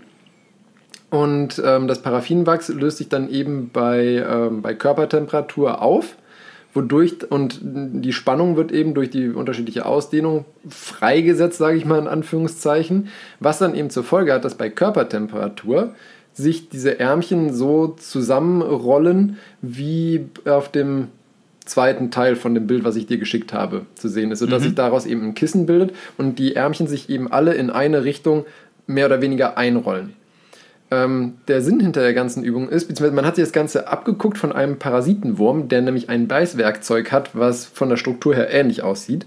Und dieser Parasitenwurm beißt sich nämlich eben ähm, mit diesen Zähnen, die eben bei diesem Stern die Ärmchen sind, in der Darmschleimhaut fest, um dort dann eben sein parasitäres Unwesen zu treiben. Ähm Und ähm, hier macht man sich das Ganze eben zunutze, um diesen äh, Theragripper dort mehr oder weniger fest zu platzieren. Man hat sogar gemessen, ich, ich habe keine Ahnung, äh, wie man sowas misst, um ehrlich zu sein, diese ähm, Scharnierregion von einem so und einem äh, Theragripper ähm, Ärmchen hat eine, wenn man so will, Greifkraft von 0,5 bis 1 Mikronewton. Also mit einer Kraftmessdose haben die es auf jeden Fall nicht gemessen. Nee, wie gesagt, ich habe keine Ahnung, wie man sowas misst, aber ich, ich fand es einfach interessant. Naja, du kannst das ja über die Spannungen berechnen. Wenn du gesagt hast, die bringen da halt durch die verschiedenen Werkstoffe halt Temperatur, also thermobedingte Spannungen ein, dann weil du kennst ja dann die Fläche ja. quasi, du hast und was für Spannungen du, du könntest das vielleicht sogar berechnen. Für mich ist es einfach nur spooky, dass man sowas messen kann. Messen und berechnen sind zwei verschiedene Paar Schuhe. Ja. Ja. However. However. Mir, ich finde es ist gerade immer noch spooky, dass wir sowas überhaupt bauen können. Ja. also so es ist tatsächlich, also das, das ganze Teil, das ganze Teil haben sie in verschiedenen Größen ähm, hergestellt, weil sie gucken wollten eben, ob man, also ob die Größe irgendeinen Unterschied bezüglich der äh, der Robustheit, sage ich mal, und generell der Funktionalität hat. Und die haben das in äh, Durchmessern von 250, 700 und 980 Mikrometern gefertigt. Mhm. Also tatsächlich sogar so, also das Gesamtteil so groß, dass du es auf einem Q-Tip, da gibt es auch in dem Paper sogar ein Foto, sieht das aus wie ganz, ganz kleine Staubkörnchen. Und hm, nice. die haben sie dann, ähm, das Interessante an dem Ganzen, also neben dem, sage ich mal, generellen Mechanismus, ist nämlich eigentlich dieses kleine Sechseck, was sich in der Mitte befindet. Das ist nämlich ein, ähm, ein, ja, ein Polymerkissen basierend auf einem äh, von Chitin abgeleiteten Polymer. Chitin ah, Ist, genau, Chitin ist äh, der Stoff, aus dem äh, zum allergrößten Teil die Hüllen von Insekten oder die Körper von Insekten bestehen. Genau. Also es ist ein, ein sehr, sehr stabiles Protein und ähm, auf jeden Fall ähm, ist das eben sozusagen das Polymer von diesem Chitin. Und äh, das ist eine, wurde aufgrund dessen, dass das da unter, ähm, unter einem elektrischen Spannungsfeld aufgetragen wurde, ist das äh, mikro oder wahrscheinlich eher nanoporös und ähm, hat dadurch eben die Fähigkeit, sage ich mal, wie ein Schwamm ähm, Stoffe aufzunehmen. Und ähm, als erstes hat man, erst, um sozusagen wirklich zu gucken, nimmt das was auf und gibt es auch wieder was ab, hat man ähm, erstmal in, äh, in vitro geguckt und hat da das ganze Ding beladen mit einem ähm, Fluoreszenzfarbstoff und hat dann eben geguckt, ob das ganze Teil leuchtet und ob das diesen Leuchtfarbstoff auch abgibt. Das hat das Ganze dann getan. Und daraufhin hat man das dann äh, mit einem ähm, nicht steroidalen ähm, Antirheumatikum beladen, also sowas wie Ibuprofen, und hat das dann ähm, Ratten in den Darm gegeben als Mini-Einlauf sozusagen. Und ähm, konnte dann feststellen, dass aufgrund dessen, dass eben, ähm, also man muss dazu sagen, man hat festgestellt oder hat vorher noch in Versuchen geguckt ähm, an Gewebeproben, die eben auf Körpertemperatur geheizt wurden, dass, die, ähm, dass diese Theragripper ungefähr 24 Stunden lang halten, bevor die ihre Greifkraft verlieren. Und dann einfach ganz normal halt ausgeschieden werden. Und ähm, man hat dann eben festgestellt, dass ähm, unabhängig von der Größe, also man hat herausgefunden, dass die Größe relativ egal ist, und unabhängig von der Größe ähm, gaben die eben über die kompletten 24 Stunden den errechneten und gewollten ähm, die errechnete und gewollte Wirkstoffdosis ab und hatten damit eben über 24 Stunden auch mehr oder weniger konstant einen suffizienten und auch gleichbleibenden Wirkstofflevel im Blut wohingegen bei normaler ähm, oraler Gabe von dem gleichen Medikament ähm, der also dieses Medikament hat generell eine Halbwertszeit von drei Stunden, also relativ kurz eher. Und da war die, ähm, ja, das, das Plateau, sage ich mal, wo der Wirkstoff dann in dem, ähm, im therapeutischen Bereich ist, sodass er eben eine Wirkung bringt, nur über zwei Stunden ungefähr. Ah, weil das wäre nämlich jetzt genau meine Frage gewesen. Was habe ich dann, äh, habe ich da, was habe ich davon einen Mehrwert? Also du hättest quasi eine gleichmäßigere, längere Wirkstoffabgabe. Genau, weil die haben dann auch eben ähm, geschrieben in ihrem Paper, dass äh, bei vielen, ähm, bei vielen Medikamenten das Hauptproblem, sage ich mal, der Bioverfügbarkeit, also wie viel wir davon aufnehmen, wenn wir das eben ähm, oral zu uns nehmen, als Tablette, Tropfen oder wie auch immer, dass ähm, ein großes Problem daran liegt, dass der Darm die Stoffe oft nicht so schnell aufnehmen kann, wie es im Prinzip durch den Darm in Anführungszeichen rauscht. Also normalerweise hast du ja so ungefähr eine Darmpassagezeit von ein bis zwei Tagen, je nachdem. Und ähm, das reicht oft nicht, um eben alles aufzunehmen, weil einfach die Wirkstoffe nicht lang genug im Darm verweilen.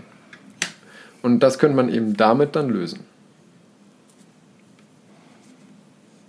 Ich habe sowas auch schon mal gehört, so Medikamententransport mit so äh, Buckyballs. Ich meine, das sind so, ja, ja, äh, diese, äh, so ja. Nanocarbon-Strukturen, also so quasi so, äh, Würf so mehreckige, würfelförmige Ja, wie, genau, das ist eine gute Beschreibung. Wie sieht aus wie ein Fußball halt mit an den Ecken halt immer Carbon, äh, äh, Carbon, Kohlenstoffatomen, sodass du halt so einen so einen Ball hast und da kannst du dann halt einen Wirkstoff eingeben und dann quasi den dahin transportieren, wo du halt möchtest. Ja.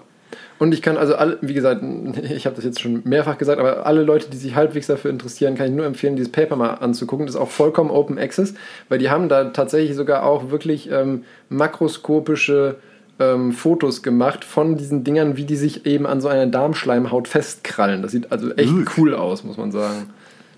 Wie haben sie das denn gefilmt oder fotografiert? Das kann ich dir sagen. Und zwar haben die ein ähm, Schwein genommen, diesem, das Schwein halt in Narkose gelegt und ein, im Prinzip eine Koloskopie gemacht und während dieser Koloskopie halt einfach so eine Dosis davon gegeben und dann mit einer super vergrößernden Kamera ähm, ein Foto gemacht. Ja, ich wusste nicht, dass das Technik, also die haben der, dem Schwein halt dann auch noch eine Kamera hinterhergeschoben. Ja, also eine Koloskopie ist ja immer, dass du eine Kamera reinschiebst. Ich wusste nicht, ja, ich kenne immer nur diese Bilder dann davon und ja. die sind eigentlich immer relativ gruselig und sowas. Und das wusste nee, ich nicht, heutzutage das, nicht mehr. Okay, cool. Ja. Genau. Und die haben dann auch noch, also die haben alles möglich damit untersucht, haben geguckt, wie tief sich das Ganze verankert und so weiter und haben auch getestet, ob irgendwie im Blut die die Serum-Level ansteigen von eben den entsprechenden Metallen, die darin enthalten sind. Aber ja. das war alles ähm, absolut in unbedenklichen Dosen. Was sie da feststellen konnten. In unbedenklichen Dosen. Die Dosis macht das Gift. Ja, ja, ich wusste, dass du das sagst. Ich wollte es nicht sagen, um dir das wieder zu lassen. Ja. ja. Genau, das, das war ja, mein kleiner cool. Exkurs zum äh, Ninja-Darm. Das Thema war cooler als der Titel. Ja, ich wusste auch nicht, was ich sonst für einen Titel hätte geben sollen. Ich war unkreativ. Ich war unkreativ. Verrückt. Aber ja, das ist ja, das ist doch wieder was, was tatsächlich ja. unser aller Leben verbessern ja. könnte. Und ich muss sagen, also das mit, den, mit diesen Buckyballs, das hatte ich auch gesehen. Und ich finde, diese Methode hier, also ist zwar, also gut, ich weiß jetzt nicht, wie aufwendig es ist, einen Buckyball herzustellen mittlerweile. Aber ähm, abgesehen davon, dass es relativ aufwendig ist, diese Teile da zu machen, ähm, finde ich die, äh, die Darreichungsform wesentlich besser, weil du letztendlich ja die, ähm, ja, die, die Pharmakokinetik und Dynamik nicht beeinflusst. Weil du ja, musst ja bei, bei dem Buckyball ist es erstens ja, soweit ich das zumindest noch weiß, ein relativ großes Problem, die überhaupt zu beladen ja. ähm, mit einem Wirkstoff. Du musst ihn halt irgendwie da reinbekommen. Genau, und du musst es halt auch irgendwie wieder da rauskriegen. Das, diese Buckyballs werden halt so, also ich habe jetzt noch keine ausführlichen Paper dazu mir durchgelesen, aber soweit ich weiß, werden die von den Zellen halt einfach ähm, phagozytiert, also im, am Stück aufgenommen und dann halt in der Zelle dann irgendwie irgendwo über die Müllverwertung, sage ich mal, aufgespalten. Und hier kannst du halt im Prinzip den ganz normalen Wirkstofftransportmechanismus nehmen, hast halt nur den Vorteil einfach, dass du eine konstantere, ebenmäßigere Wirkstoffabgabe hast. Für mich wirkt das System hier auch simpler und deshalb ja. wahrscheinlich ein bisschen einfacher anwendbar. Ja. Also für im größeren Maßstäben, also im breiteren, ja. dass es halt mehr Leuten zugänglich gemacht werden kann. Ja, schauen wir mal. Schauen wir mal Aber da wird es wahrscheinlich dann, wenn dann, also hier ist ihr Ibuprofen mit äh, Metallkraken, die sich in ihnen festklammern. Da Na, also, wie gesagt, ich denke, den Aufschrei kannst du jetzt schon hören. Ich, also ich denke mir nicht, dass das für, ähm, für so Sachen wie Schmerztherapie oder so sinnvoll nein, nein, ist. Das war halt ein einfach, äh, ein einfach, äh, ja, zu kriegender Wirkstoff, der, mit dem man Erfahrung hatte, den man gut auch im Labor messen konnte und so. Wo ich das zum Beispiel, denke ich, wirklich viel Sinn machen könnte, wäre bei so chronisch entzündlichen Darmerkrankungen oder so. Da willst du ja eh eigentlich deinen Wirkstoff nur lokal im Darm haben, brauchst ja gar nicht mal zwangsläufig eine systemische Therapie. Und damit könntest du natürlich den Wirkstoff sehr gezielt über einen langen Zeitraum dort einwirken lassen. Das, für mich liest sich das auch so ein bisschen wie so, ein, wie so eine Enabler-Technologie. Ja, ja. Proof of Concept nach dem Motto, wir können sowas bauen, was so einen möglichen äh, mikroskopischen Transportmechanismus einfach ja. offenlegt. Was und quasi damit kannst du dann ja dann verschiedene Dinge realisieren, vielleicht auch die man jetzt, an die man jetzt noch gar nicht denkt irgendwie. Ja, genau. Mikrochips. Oh ja. Ist das von der Bill Gates, Bill und Melinda Gates Stiftung äh, gesponsert? Ah, soll, ich, soll ich mal nachgucken? Da atmet er Soll ich mal schnell. nachgucken? Nein, nein, nein, nein, nein. Nein, nein, nein, nein, nein. Wenn uns nachgesagt werden, wir würden hier äh, von, von denen auch noch bezahlt werden, dann sage ich gerne, wo ist mein Scheck?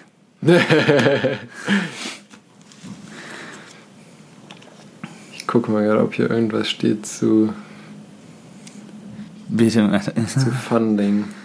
Ah, ich finde es jetzt gerade auf die Schnelle nicht. Ist auch egal. Erzähl du mal lieber, was du zu dem Filzstift rausgefahren hast, weil das interessiert mich wirklich. Das äh, wirklich, das interessiert dich wirklich. Das Okay. interessiert mich wirklich. Ähm, tatsächlich äh, ist das, also wir haben uns da, äh, dass, dass ich mich oder dass wir uns da nicht so dann direkt aus dem Fenster gelegt hätten, äh, gelehnt haben, war eigentlich ganz gut, weil das ist tatsächlich gar nicht mal so einfach. Ich habe mich, also Äh, um nochmal sozusagen eine kleine Rückblende zu machen, für die, die Oh ja, vielleicht ein guter gerade äh, die Ja. letzte Folge nicht mehr im äh, Kopf haben. Es ging darum, dass die ähm, Ameri- US-Amerikaner für ihr NASA-Programm, wo die erstmal Menschen in den Weltraum geballert haben, ähm, für horrende Kosten, wie viel war es? 10 In Millionen? den Weltraum geballert haben, nicht im Weltraum geballert haben. Ja. Ähm, wie viel war es? Ich glaube, 10 Millionen Eu- äh, US-Dollar haben sie dafür Nee, aufgebracht nein, nein, oder nein, so? nein, oder? nein, nein. Auf So jeden war, Fall, So viel war es nicht. halten wir fest, sie haben viel zu viel Geld dafür ausgegeben, um Dafür, eine ein Art Stift Kugelschreiber oder sowas herzustellen, der eben in der Schwerelosigkeit schreibt, weil ein normaler Kugelschreiber eben nur mit Hilfe der Schwerkraft in der Lage ist, die Tinte nach unten, halt da, wo die Kugel ist, zum Schreiben Mhm. hinzubewegen. Bleistifte konnte man nicht nehmen, weil da Graphit drin ist, was schlecht ist für Elektroniksachen und davon hast du auf so einer Mondsonde oder sonstigem sehr viel empfindliche Elektronik. Die Russen haben es sich einfach gemacht und haben sich einfach Wachsmaler mitgenommen. Und deswegen bin ich dann auf die Idee gekommen, warum nimmt man nicht Filzstifte? Weil ich habe mir gedacht, Filzstifte arbeiten ja mit der Kapillarkraft und die Kapillarkraft ist ja zum Beispiel in Bäumen auch in der Lage, ähm, Wasser gegen, also gegen die Schwerkraft äh, zu bewegen. Und da habe ich mir gedacht, wenn die Kapillarkraft in der Lage ist, etwas gegen die Schwerkraft zu bewegen, warum dann auch nicht ohne Schwerkraft? Und du solltest das Ganze jetzt aufarbeiten. Ja, äh, tatsächlich hat sich äh, die ESA damit beschäftigt äh, im Jahr 2008 und 2009. Und zwar haben sie 2008 äh, so äh, ein Projekt ausgerufen, das äh, quasi dein, dein Klassenzimmer im, in der Schwerelosigkeit. Da konnten Lehrer aus ganz Europa halt äh, Experimente einreichen, die dann halt äh, in der Schwerelosigkeit ausprobiert werden sollten. Und da einer und dann also zwei wurden dann halt 2009 ausgewählt, die dann halt umgesetzt worden sind. Warum dauert das so lange? Äh, weil die diese Experimente, weißt du, du kannst ja nicht einfach dann quasi, wie das im Unterricht gemacht ist, dann ein Glas Wasser und einen Ping-Pong-Ball da hochschießen und dann macht das einer. Das muss halt alles äh, erstens den Transport dahin, also mit einer Rakete aushalten und dann halt auch noch sicher sein. Und gerade wenn du halt mit Flüssigkeiten hantierst, äh, ist immer schon will- unsicher. das willst du halt nicht auf der ISF durch die Gegend wabern haben. Also ungerne. Also se selbst wenn die Astronauten dann immer dann mit so Flüssigkeitsbubbeln da rumspielen, da kriegen wahrscheinlich die, äh, am- die Techniker am Boden immer, immer Schnappatmungen, weil ihre arme Elektronik, weil das Wasser kriecht dann ja halt überall dann rein Ja. und es ist ja nicht so, dass du nur auf dem Boden dann nach Wasser suchen musst, es kann ja überall hängen.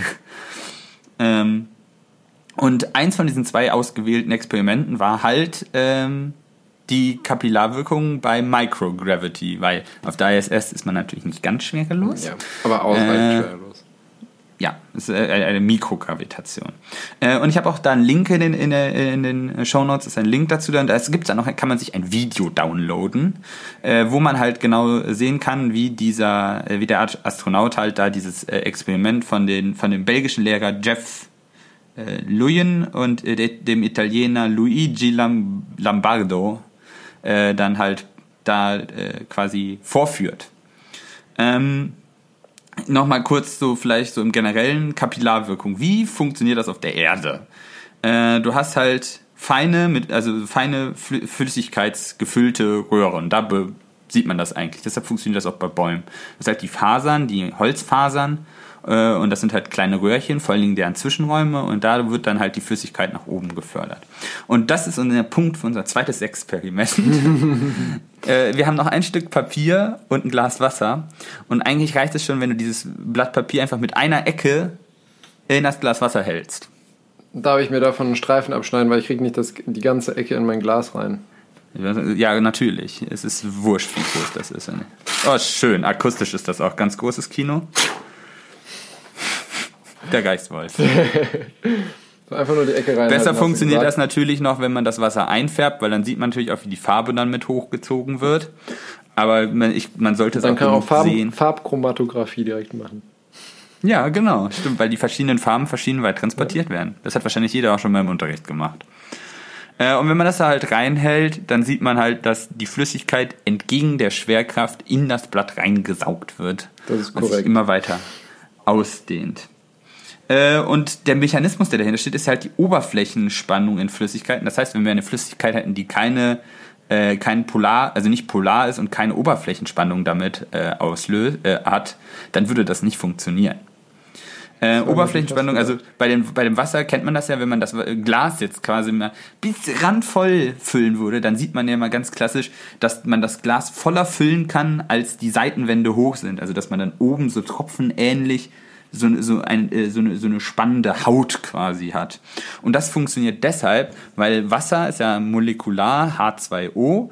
Ähm, das heißt, wir haben ein Sauerstoffatom und zwei äh, Wasserstoffatome, die so wie so Mickey Maus Öhrchen da so an dem Sauerstoffatom mit 120 Grad Winkelversatz dran böbbeln. Ähm, das machen sie ja immer quasi, um einen energetisch höherwertigen Zustand zu erreichen. Also eigentlich wollen alle Atome wie Edelgase sein. Nämlich, dass Haben deren. wir hier nochmal äh, Basic Chemie. ja, ein bisschen muss ich das ja, Ja, dann schon noch. So, dass halt deren äh, oberstes Orbital, was sie halt haben, voll mit Elektronen ist. Also Edelgaskonfiguration nennt man das. Und das, äh, und das können sie alleine nicht machen. Weder das Wasserstoff noch äh, der Sauerstoff kann das. Und deshalb arbeiten die zusammen und leihen sich gegenseitig Atome aus. Und deshalb sind die so aneinander ge gebatscht, weil dann kann der Wasserstoff sich noch vom äh, Sauerstoff quasi äh, ab und zu mal so ein Elektron ausleihen und der Sauerstoff leiert sich das andere Elektron vom Wasserstoff, von den beiden Wasserstoffatomen aus und dann sind alle zufrieden, wenn man sie lokal betrachtet. Aber wenn man das dann das, äh, das Molekül in der Gesamtheit betrachtet, äh, dann ist es halt polar, weil du hast halt dann auf der, weil die Ladungen können ja nicht überall gleichzeitig sein. Und dann hast du so eine Ladungsverschiebung. Und das heißt, das ist dann, dieses Wassermolekül ist dann halt negativ geladen. Und dann, dadurch ist es dann halt wie, wie das halt bei so Ladungen ist, dass die sich gegenseitig anziehen und abstoßen. Und in dem Zehnt dann halt äh, andere Moleküle anziehen und dann pappen die dann die Moleküle unter sich durch diese Ladung aneinander, wie halt so Magnete, wie so ein Elektromagnet quasi. Und diese Kraft, diese intermolekulare Kraft, äh, hält die dann halt so zusammen und deshalb kommt es zu einer Oberflächenspannung und deshalb kann das Wasser quasi über das Glas hinaus halten. Und dieser, äh, diese Oberflächenspannung zieht halt die Flüssigkeit ähm, bei einer ausreichenden Masse halt, also ausreichende Masse ist halt nicht die Gewichtskraft, sondern halt die Anzahl an Atomen oder Anzahl an Molekülen in dem Fall, die ich habe, ähm, dann halt gegen die Schwerkraft aufwärts. Weil die Kraft, also die äh, Ladungskraft der Atome größer ist als die Schwerkraft.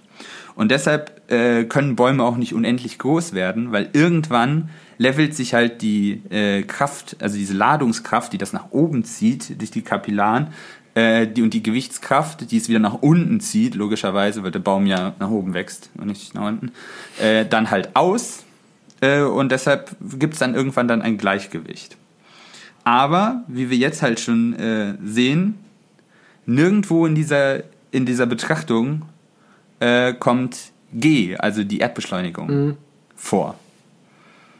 Und deshalb haben sie das dann halt auch auf, auf, ausprobiert, dann halt in so einem, das kann man sich dann angucken, wie das Experiment aufgebaut ist. Aber da wird auf jeden Fall dann Flüssigkeit in eine dünne Kapillare geleitet und dann sieht man so schön, dass sich das halt auch in die dünnen Kanäle reinzieht. Halt nicht nach oben, weil es gibt in der Schwerlosigkeit ja logischerweise kein oben, also so flatschenförmig und nicht halt wie jetzt bei dem Papier in unserem Experiment, das müsste mittlerweile ja dann ziemlich weit nach oben gekrochen sein, äh, sondern halt so flatschenförmig in alle Richtungen gleichermaßen. Ähm, und demnach sollte das mit dem Filzstift in der Schwerlosigkeit auch funktionieren. Das Problem ist, du hast in dem Filmstift, Filzstift halt eine Flüssigkeit. Äh, und die würde sich dann halt flatschenförmig quasi durch diese ganzen Filzstiftfaser gleichmäßig halt verteilen durch die Kapillarwirkung. Das heißt, du könntest schreiben, aber du hast halt eine nasse Filzstiftspitze. Und da kriegen die Techniker wieder einen Anfall. Vor allen Dingen, weil es halt dann nicht zwangsläufig vorne an der Spitze haften kann, sondern dann schmiert er halt, könnte er schmieren. Wer hatte das nicht schon mal, dass ihm ein Filzstift ausgelaufen ist? Ja. Also nicht das Beste. Er würde funktionieren, aber nicht das Beste. Wahrscheinlich ja. könnte man ihn genauso dann, also du könntest ihn halt nicht so technisch äh, entwickeln wie den Kugelschreiber, dass er dann halt quasi schwerelosigkeitssicher ist, weil dieses Prinzip halt in der Schwerelosigkeit genauso funktioniert.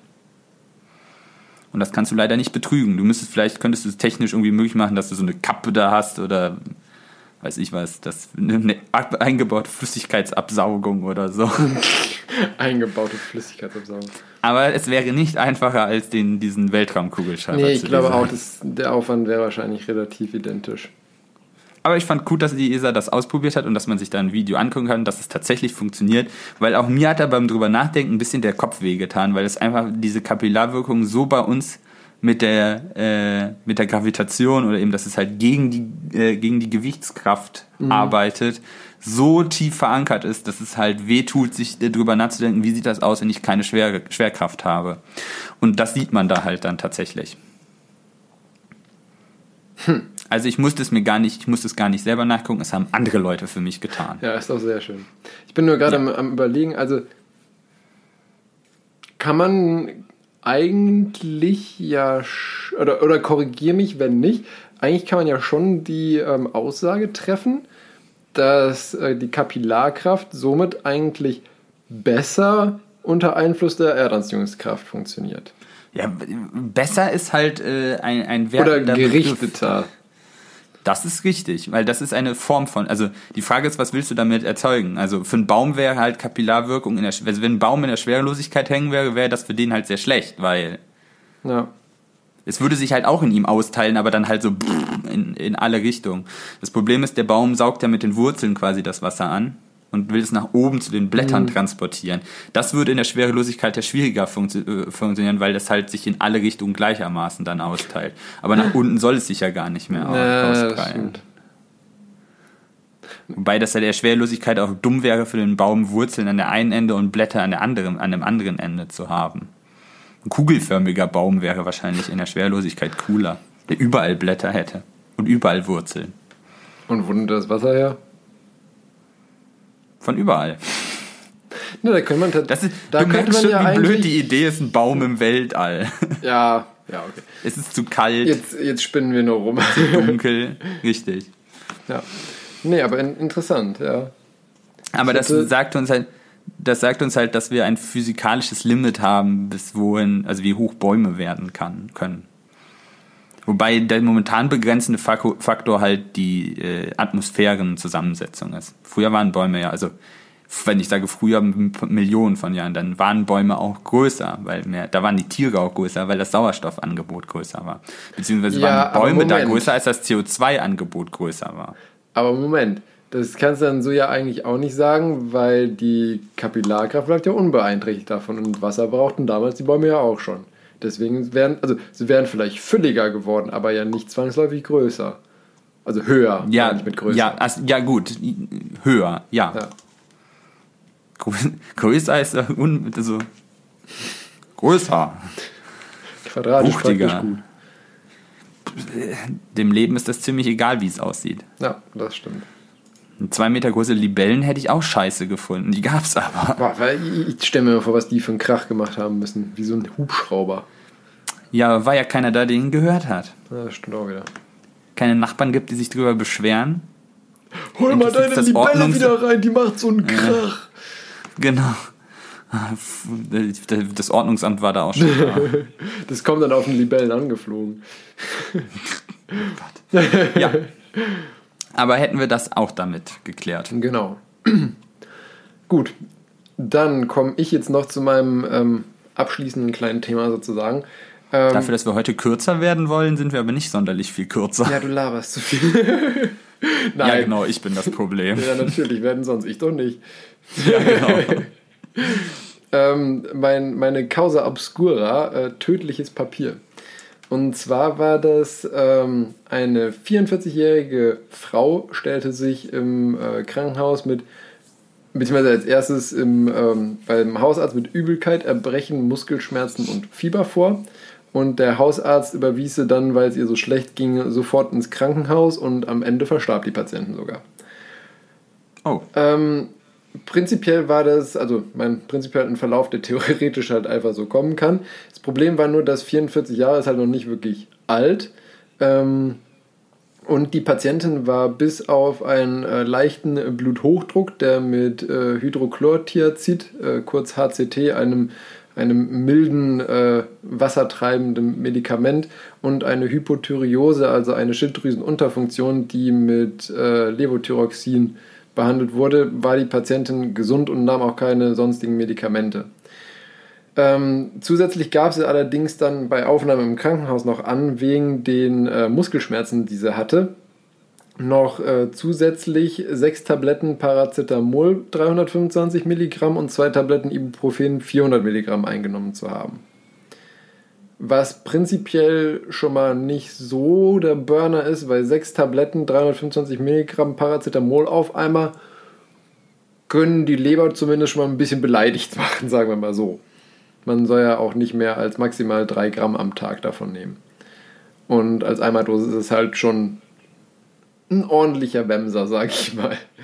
Und ähm, sonst, also Drogenkonsum, Zigarettenkonsum und äh, Alkohol nur gelegentlich, sag ich mal, in, in normalen Maßen.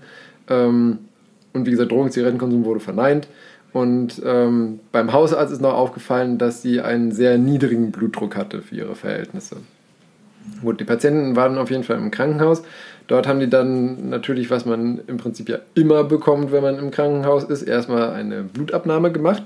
Da fiel auf, dass die Leberwerte ähm, exorbitant erhöht waren. Das einmal ein, ein Leberwert ist das AST, das war bei 7565 und das ALT war bei 4891. Und die haben beide, je nach Laborreferenzwert und nach ähm, Geschlecht ist es ein bisschen unterschiedlich, wo da der oberste Wert liegt, aber so zwischen 40 bis 50 normalerweise. Toll, Zahlen. Genau, also das, okay. das, das AST war um mehr als das Hundertfache erhöht und das ALT fast um das Hundertfache, sage ich mal.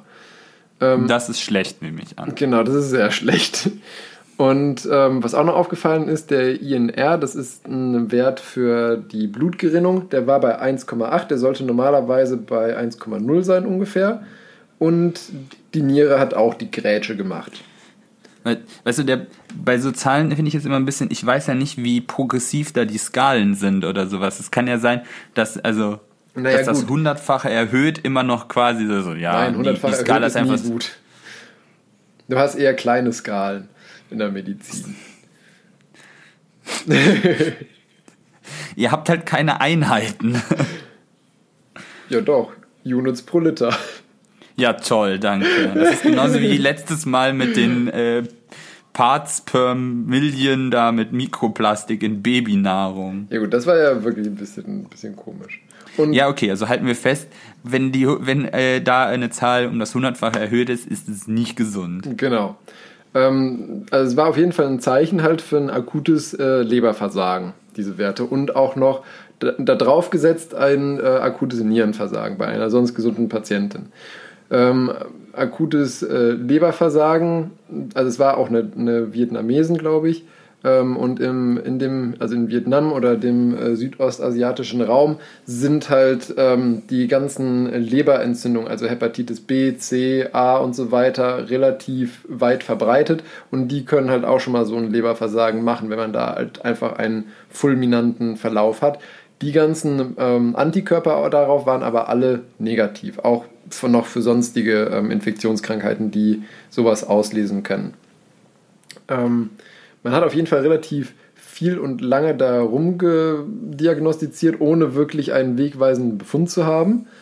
Und rumdiagnostiziert. Ja, man hat halt, also man hat halt, ich meine, ne, Diagnosen sind ja immer nach dem Ausschlussprinzip. Du denkst an irgendwas, testest das und wenn es das nicht ist, musst du deinen nächsten Gedanken testen. Und ähm, alle Sachen, die es auf jeden Fall, sage ich mal, zumindest auch so einen mehr oder weniger schlagartigen Verlauf ähm, begründen könnten, ähm, waren halt unauffällig. Ähm, also die Patienten wurde dann, also wurde dann vom Allgemeinzustand immer schlechter und wurde auf die Intensivstation verlegt. Als dann die ähm, Familienangehörigen da waren, ähm, und die Ärzte die Familienangehörigen befragt haben, ob die irgendwelchen Sachen ausgesetzt waren, irgendwie Giften oder sonstigen, ähm, erwähnte der Sohn, dass diese Frau ähm, täglich ein äh, Zeremonialpapier, sogenanntes Joss-Paper, ähm, verbrannt hat und sich daraus dann einen Tee zubereitet hat. Das ist irgendwie dort so ein Ritual anscheinend. Also ich kenne ich kenn das nicht, muss ich gestehen, aber ist da mehr oder weniger ähm, durchaus üblicher Gebrauch. Ähm, Problem ist, dieses Joss-Papier wird, also was erstmal unproblematisch ist, ist meistens basierend auf Bambus- oder Reispapier. Das ist ja ungefährlich. Ähm, aber es wird eben noch zusätzlich mit Metallfolie oder Tusche verziert.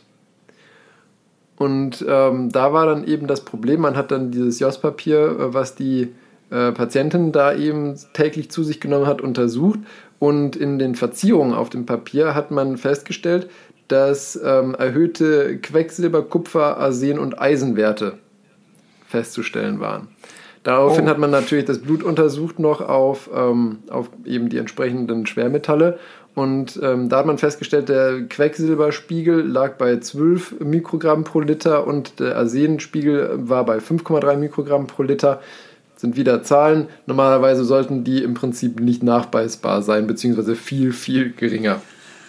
Das kann ich mir vorstellen, dass Arsen und Quecksilber nicht so eine gute Sache sind. Ja. Und ähm, auf jeden Fall war es dann so, dass die Patientin immer schlechter wurde. Irgendwann äh, hat dann äh, die Gehirnfunktion ausgesetzt, weil die äh, Leber ja auch eine sehr große entgiftende Wirk äh, Funktion hat im Körper. Und diese ganzen Giftstoffe haben letztendlich dazu geführt, dass das äh, Gehirn irgendwann ausgestiegen ist. Und dann wurde die Patientin innerhalb von zwei Tagen für Hirntod erklärt. Und ähm, letztendlich war dann die ähm, bei der anschließenden Autopsie hatte sich halt gezeigt eine akute ähm, Leberentzündung mit, äh, mit abgestorbenem Lebergewebe und Verfettung und so weiter. Und letztendlich wurde dann auch noch, wurden noch Proben aus der Leber genommen und die Diagnose gestellt, dass aufgrund dieser chronischen Belastung mit Quecksilber und Arsen ähm, war halt die Leber einfach schon stark vorgeschädigt und tatsächlich diese zwar, sage ich mal, grenzwertig hohe, aber noch nicht zwangsläufig tödliche Dosis Paracetamol dann zu einem Organversagen geführt hat. Oh. Ja nicht gut. Also kein Papier verbrennen und daraus einen Tee brühen.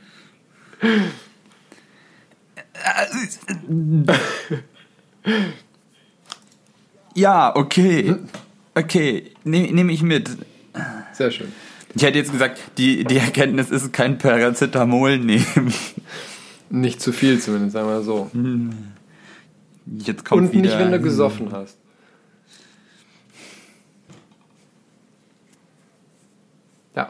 Ja.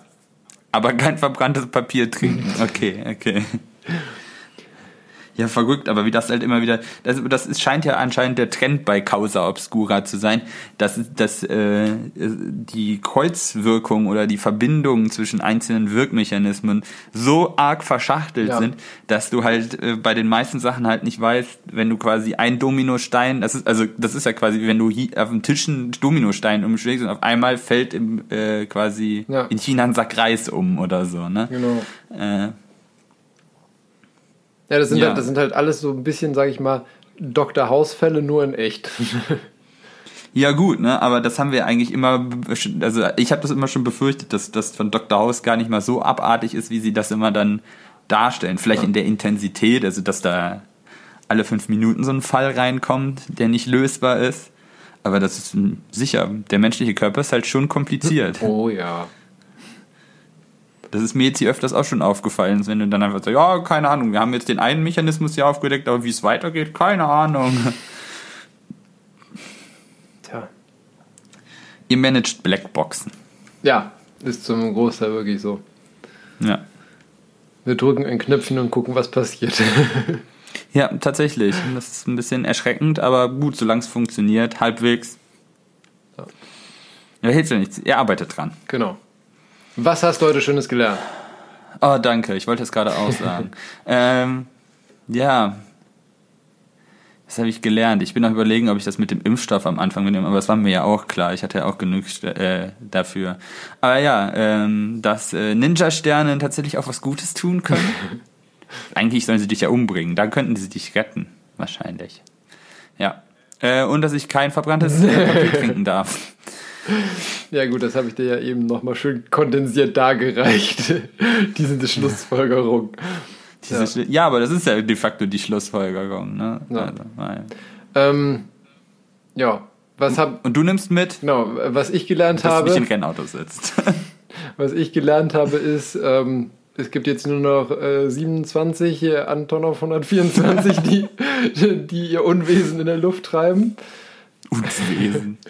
ähm, dass die, ja, die, die Renningenieure in, äh, ja, sag ich mal, sämtlichen höherklassigen oder höchstklassigen Rennserien Meister darin sind, ähm, das nicht äh, zwischen den Zeilen zu lesen und das nicht geschriebene wahr werden zu lassen.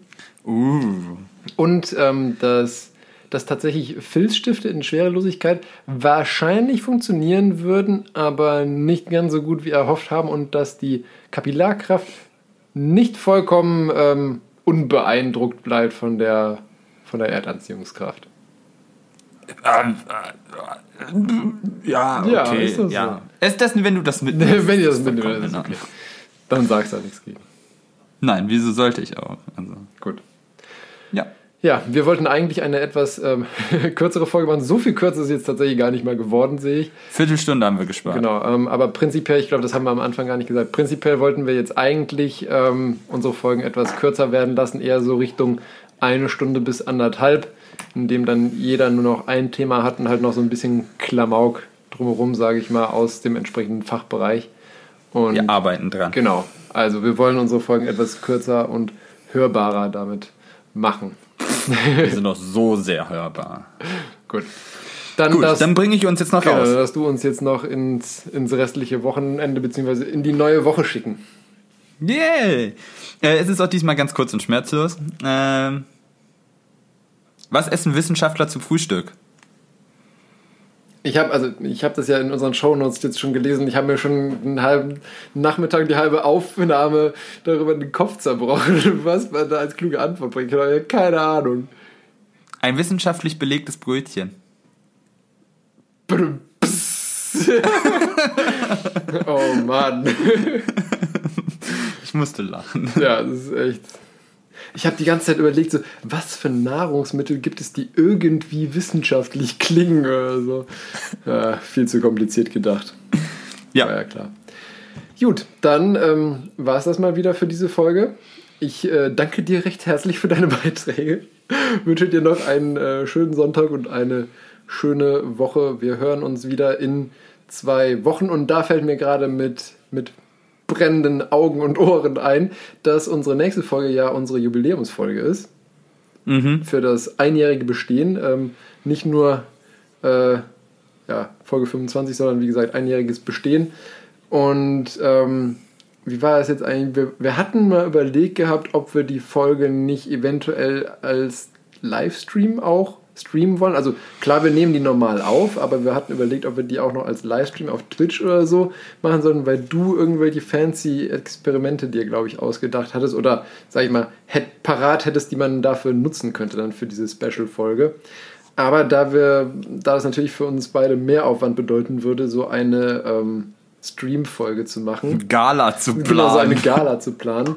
Wären wir dann natürlich ein bisschen auf das Feedback von unseren Hörern angewiesen, was bisher eher gering war.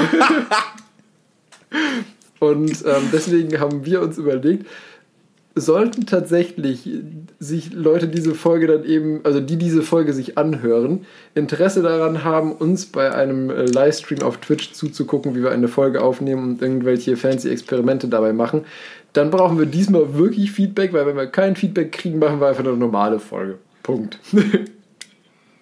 das hast du sehr schön gesagt. Und jetzt ähm, genau, nochmal neues Ende. Schöne zwei Wochen. Bis dahin. Ciao. Tschüss.